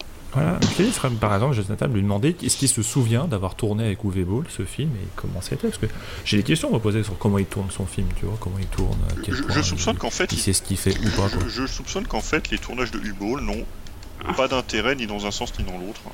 Enfin, Euh, je- peut-être que je me fais un film, mais moi je pense que tu as affaire à un truc euh, pro, totalement lisse. Aussi chiant que- euh, que le résultat. Ça se, fa- ça se passe, c'est Mm. fini en temps et en heure, euh, enfin de faiseur quoi, euh, dans lesquels il n'y a pas de. Enfin, t'es là pour euh, aller d'un point A à un point B sans te poser de questions, et qu'en fait, des anecdotes de tournage, t'aurais probablement même du mal à en trouver. Bon, je pense que c'est des tournages qui sont extrêmement rapides en Roumanie pour. euh, Enfin, euh, c'est c'est tellement, c'est purement alimentaire. Il n'y a pas de, il n'y a pas de carrière. euh, je pense authentiquement que Ben Kingsley et autres euh, camouflent euh, quand même une mistoufle assez, assez sévère. euh, par, euh, on a fait huit jours en Roumanie. euh, on s'est voilà, c'était à peu près bien tenu, euh, de manière à peu près pro, et puis, euh, euh, et puis, je pense que Webull à sa, à sa décharge, un, on lui a vraiment ré- jamais reproché de trucs crapotos sur les tournages, Ouais. euh, et B, euh, il, il doit savoir manier un tournage et, et te dire bon ça ça passe là, ça ça passe là. Enfin, c'est un c'est un bon gestionnaire au minimum. Voilà, Euh, avec Uwe Boll, le crapoteux est à l'écran. Tout le crapoteux Voilà. est à l'écran. voilà, il- c'est une catharsis en fait. il- Ouais. il- C'est un peu ça. Et je, je viens d'oublier qu'il y a Mathieu Lillard aussi qui joue dans Oui. In the Name Bien sûr. de- À l'époque où Et il avait que une ça a été financé en partie par euh, un site de casino euh, online de Mm. Nouvelle-Zélande. Voilà, Ok. tout est dit. Mais voilà, c'est tellement. euh, L'art du montage financier, ça c'est quelque chose qui, voilà, c'est un art euh, qui, qui ne se perd jamais. Qui ne se perd jamais. Est-ce que tu as fait le tour, Mathilde? Non. Bah écoutez, on, voilà, on a, on a Le fait le tour. Voyez mais- du coup Weeble avec euh, euh, avec, euh, comment dire, en sachant dans quoi vous y allez et à dose homéopathique. Hein, c'est Ouais, c'est ça. voilà. euh, ça, ça- Allez, vo- voyez Blood Rain parce qu'il est, antipathique. il est choupi. Euh, Voilà. c'est- Ça vous donnera un, un bon aperçu de ce que le, le gars sait faire à son meilleur. Euh, je, je le répète, c'est quand même le, le mieux de ce qu'il sait faire côté scénario et côté euh, direction d'acteur et côté euh, euh, effets spéciaux et autres. Euh, J'ajoute une petite Mon pièce sur House of the Dead. voilà. Ouais, Et- House of the Dead, si Ouais. vous là si vous voulez vraiment le, le truc, euh, effectivement pour euh, pour faire une cinéma qui aime bien regarder les erreurs. C'est là qu'il y en a quand même beaucoup beaucoup. Mm. Et euh, les autres, les, les Darfour, les Auschwitz, les euh, Blonde Oh, Rain fuck 38, Blubber est là, mon dieu Blubber est là. Euh, voilà. Voilà, c'est ignoble. Non, non, mais, non, mais enfin, Ah oui, il a un truc avec les grosses, dire. euh, tant dans Ouais. Postal que dans Blubber Oui. est là. Il a l'air de penser que les grosses, alors soit c'est sexy, soit c'est drôle, soit un peu des deux. Mais pour lui, c'est un ressort comique euh, important dans sa filmographie. C'est des films de beauf, hein, faut vraiment Oui. ça. C'est des films de gros beauf. Et la vie est trop courte pour regarder euh, Voilà. tous les films d'Uwe Boll, quoi. Vous, vous avez des choses. Euh, Au pire, tapez euh, les 100 meilleurs films du siècle et euh, voilà, Euh, allez-y quoi. Voilà. Regardez, euh, re- regardez House of Gucci, par exemple, c'est plus sympa qu'Uwe Boll. Euh, c'est- cette phrase est lunaire, mais euh, elle est néanmoins sincère. Écoutez, je pense que on va vous remercier, nous remercier, remercier les gens qui nous écoutent. On n'a pas fait le tour encore de tous les gens euh, un peu Oui. problématiques. Et c'est là que Nanarland vous prépare euh, des préparations. Voilà, C'est là qu'on alors, tease. Est-ce qu'on peut. on- Alors, on, on va pas tout dire, mais on, on va aller On lance un podcast. True Crime. Voilà. Ouais, parce que là, ouais, ouais, on était dans le petit Crime. joueur là. Voilà, on, peut passer sur des degrés euh, vraiment plus profonds dans la vilainie Mm. euh, et, et le problématique. euh, en dehors de l'Europe, on peut déjà dire ça. Et on peut aussi reparler de, de- de gens beaucoup plus proches de nous géographiquement. Euh, ça sera le sujet d'un prochain podcast. Euh, On est d'accord sur le thème. Euh, reste à résoudre la plus grande inconnue depuis l'histoire de ce podcast, c'est quand l'enregistrer? Faut qu'on se on a- tienne on a réussi euh, aujourd'hui. en joue, en fait. Faut qu'on se, faut qu'on se fasse du chantage mutuellement. ouais. Et ça a marché. Le- le Me- les Mexicanes, tu sais, euh, Stand-up. Stand-up, ouais. duel, stand-up, voilà, stand-up fight. Euh, voilà, mais on, on vous répare là-dessus. euh, je, je pense qu'il y a peu de gens qui sont prêts à entendre ce qu'on ce qu'on va leur dire sur, euh, sur certains personnages. Enfin, on- Euh. on va pas non plus faire sauter la République. Hein. Non, non, Ouais, non. Quoique. Ouais, peut-être, on sait jamais les répercussions que ça peut avoir. Euh, On est écouté un peu de partout. hein. Euh, voilà, en tout cas, Ouais, merci. on va dévoiler Roman Polanski, c'est un mec qui lui est arrivé des trucs. Pardon. Oui. Ah, quelle ordure. Voilà, Mm. effectivement. Euh, merci à tous, on fait des bisous à tout le monde. euh, Oui. Et puis à très très bientôt. Et bah ciao. À bientôt. Salut, tout le monde. Merci. Salut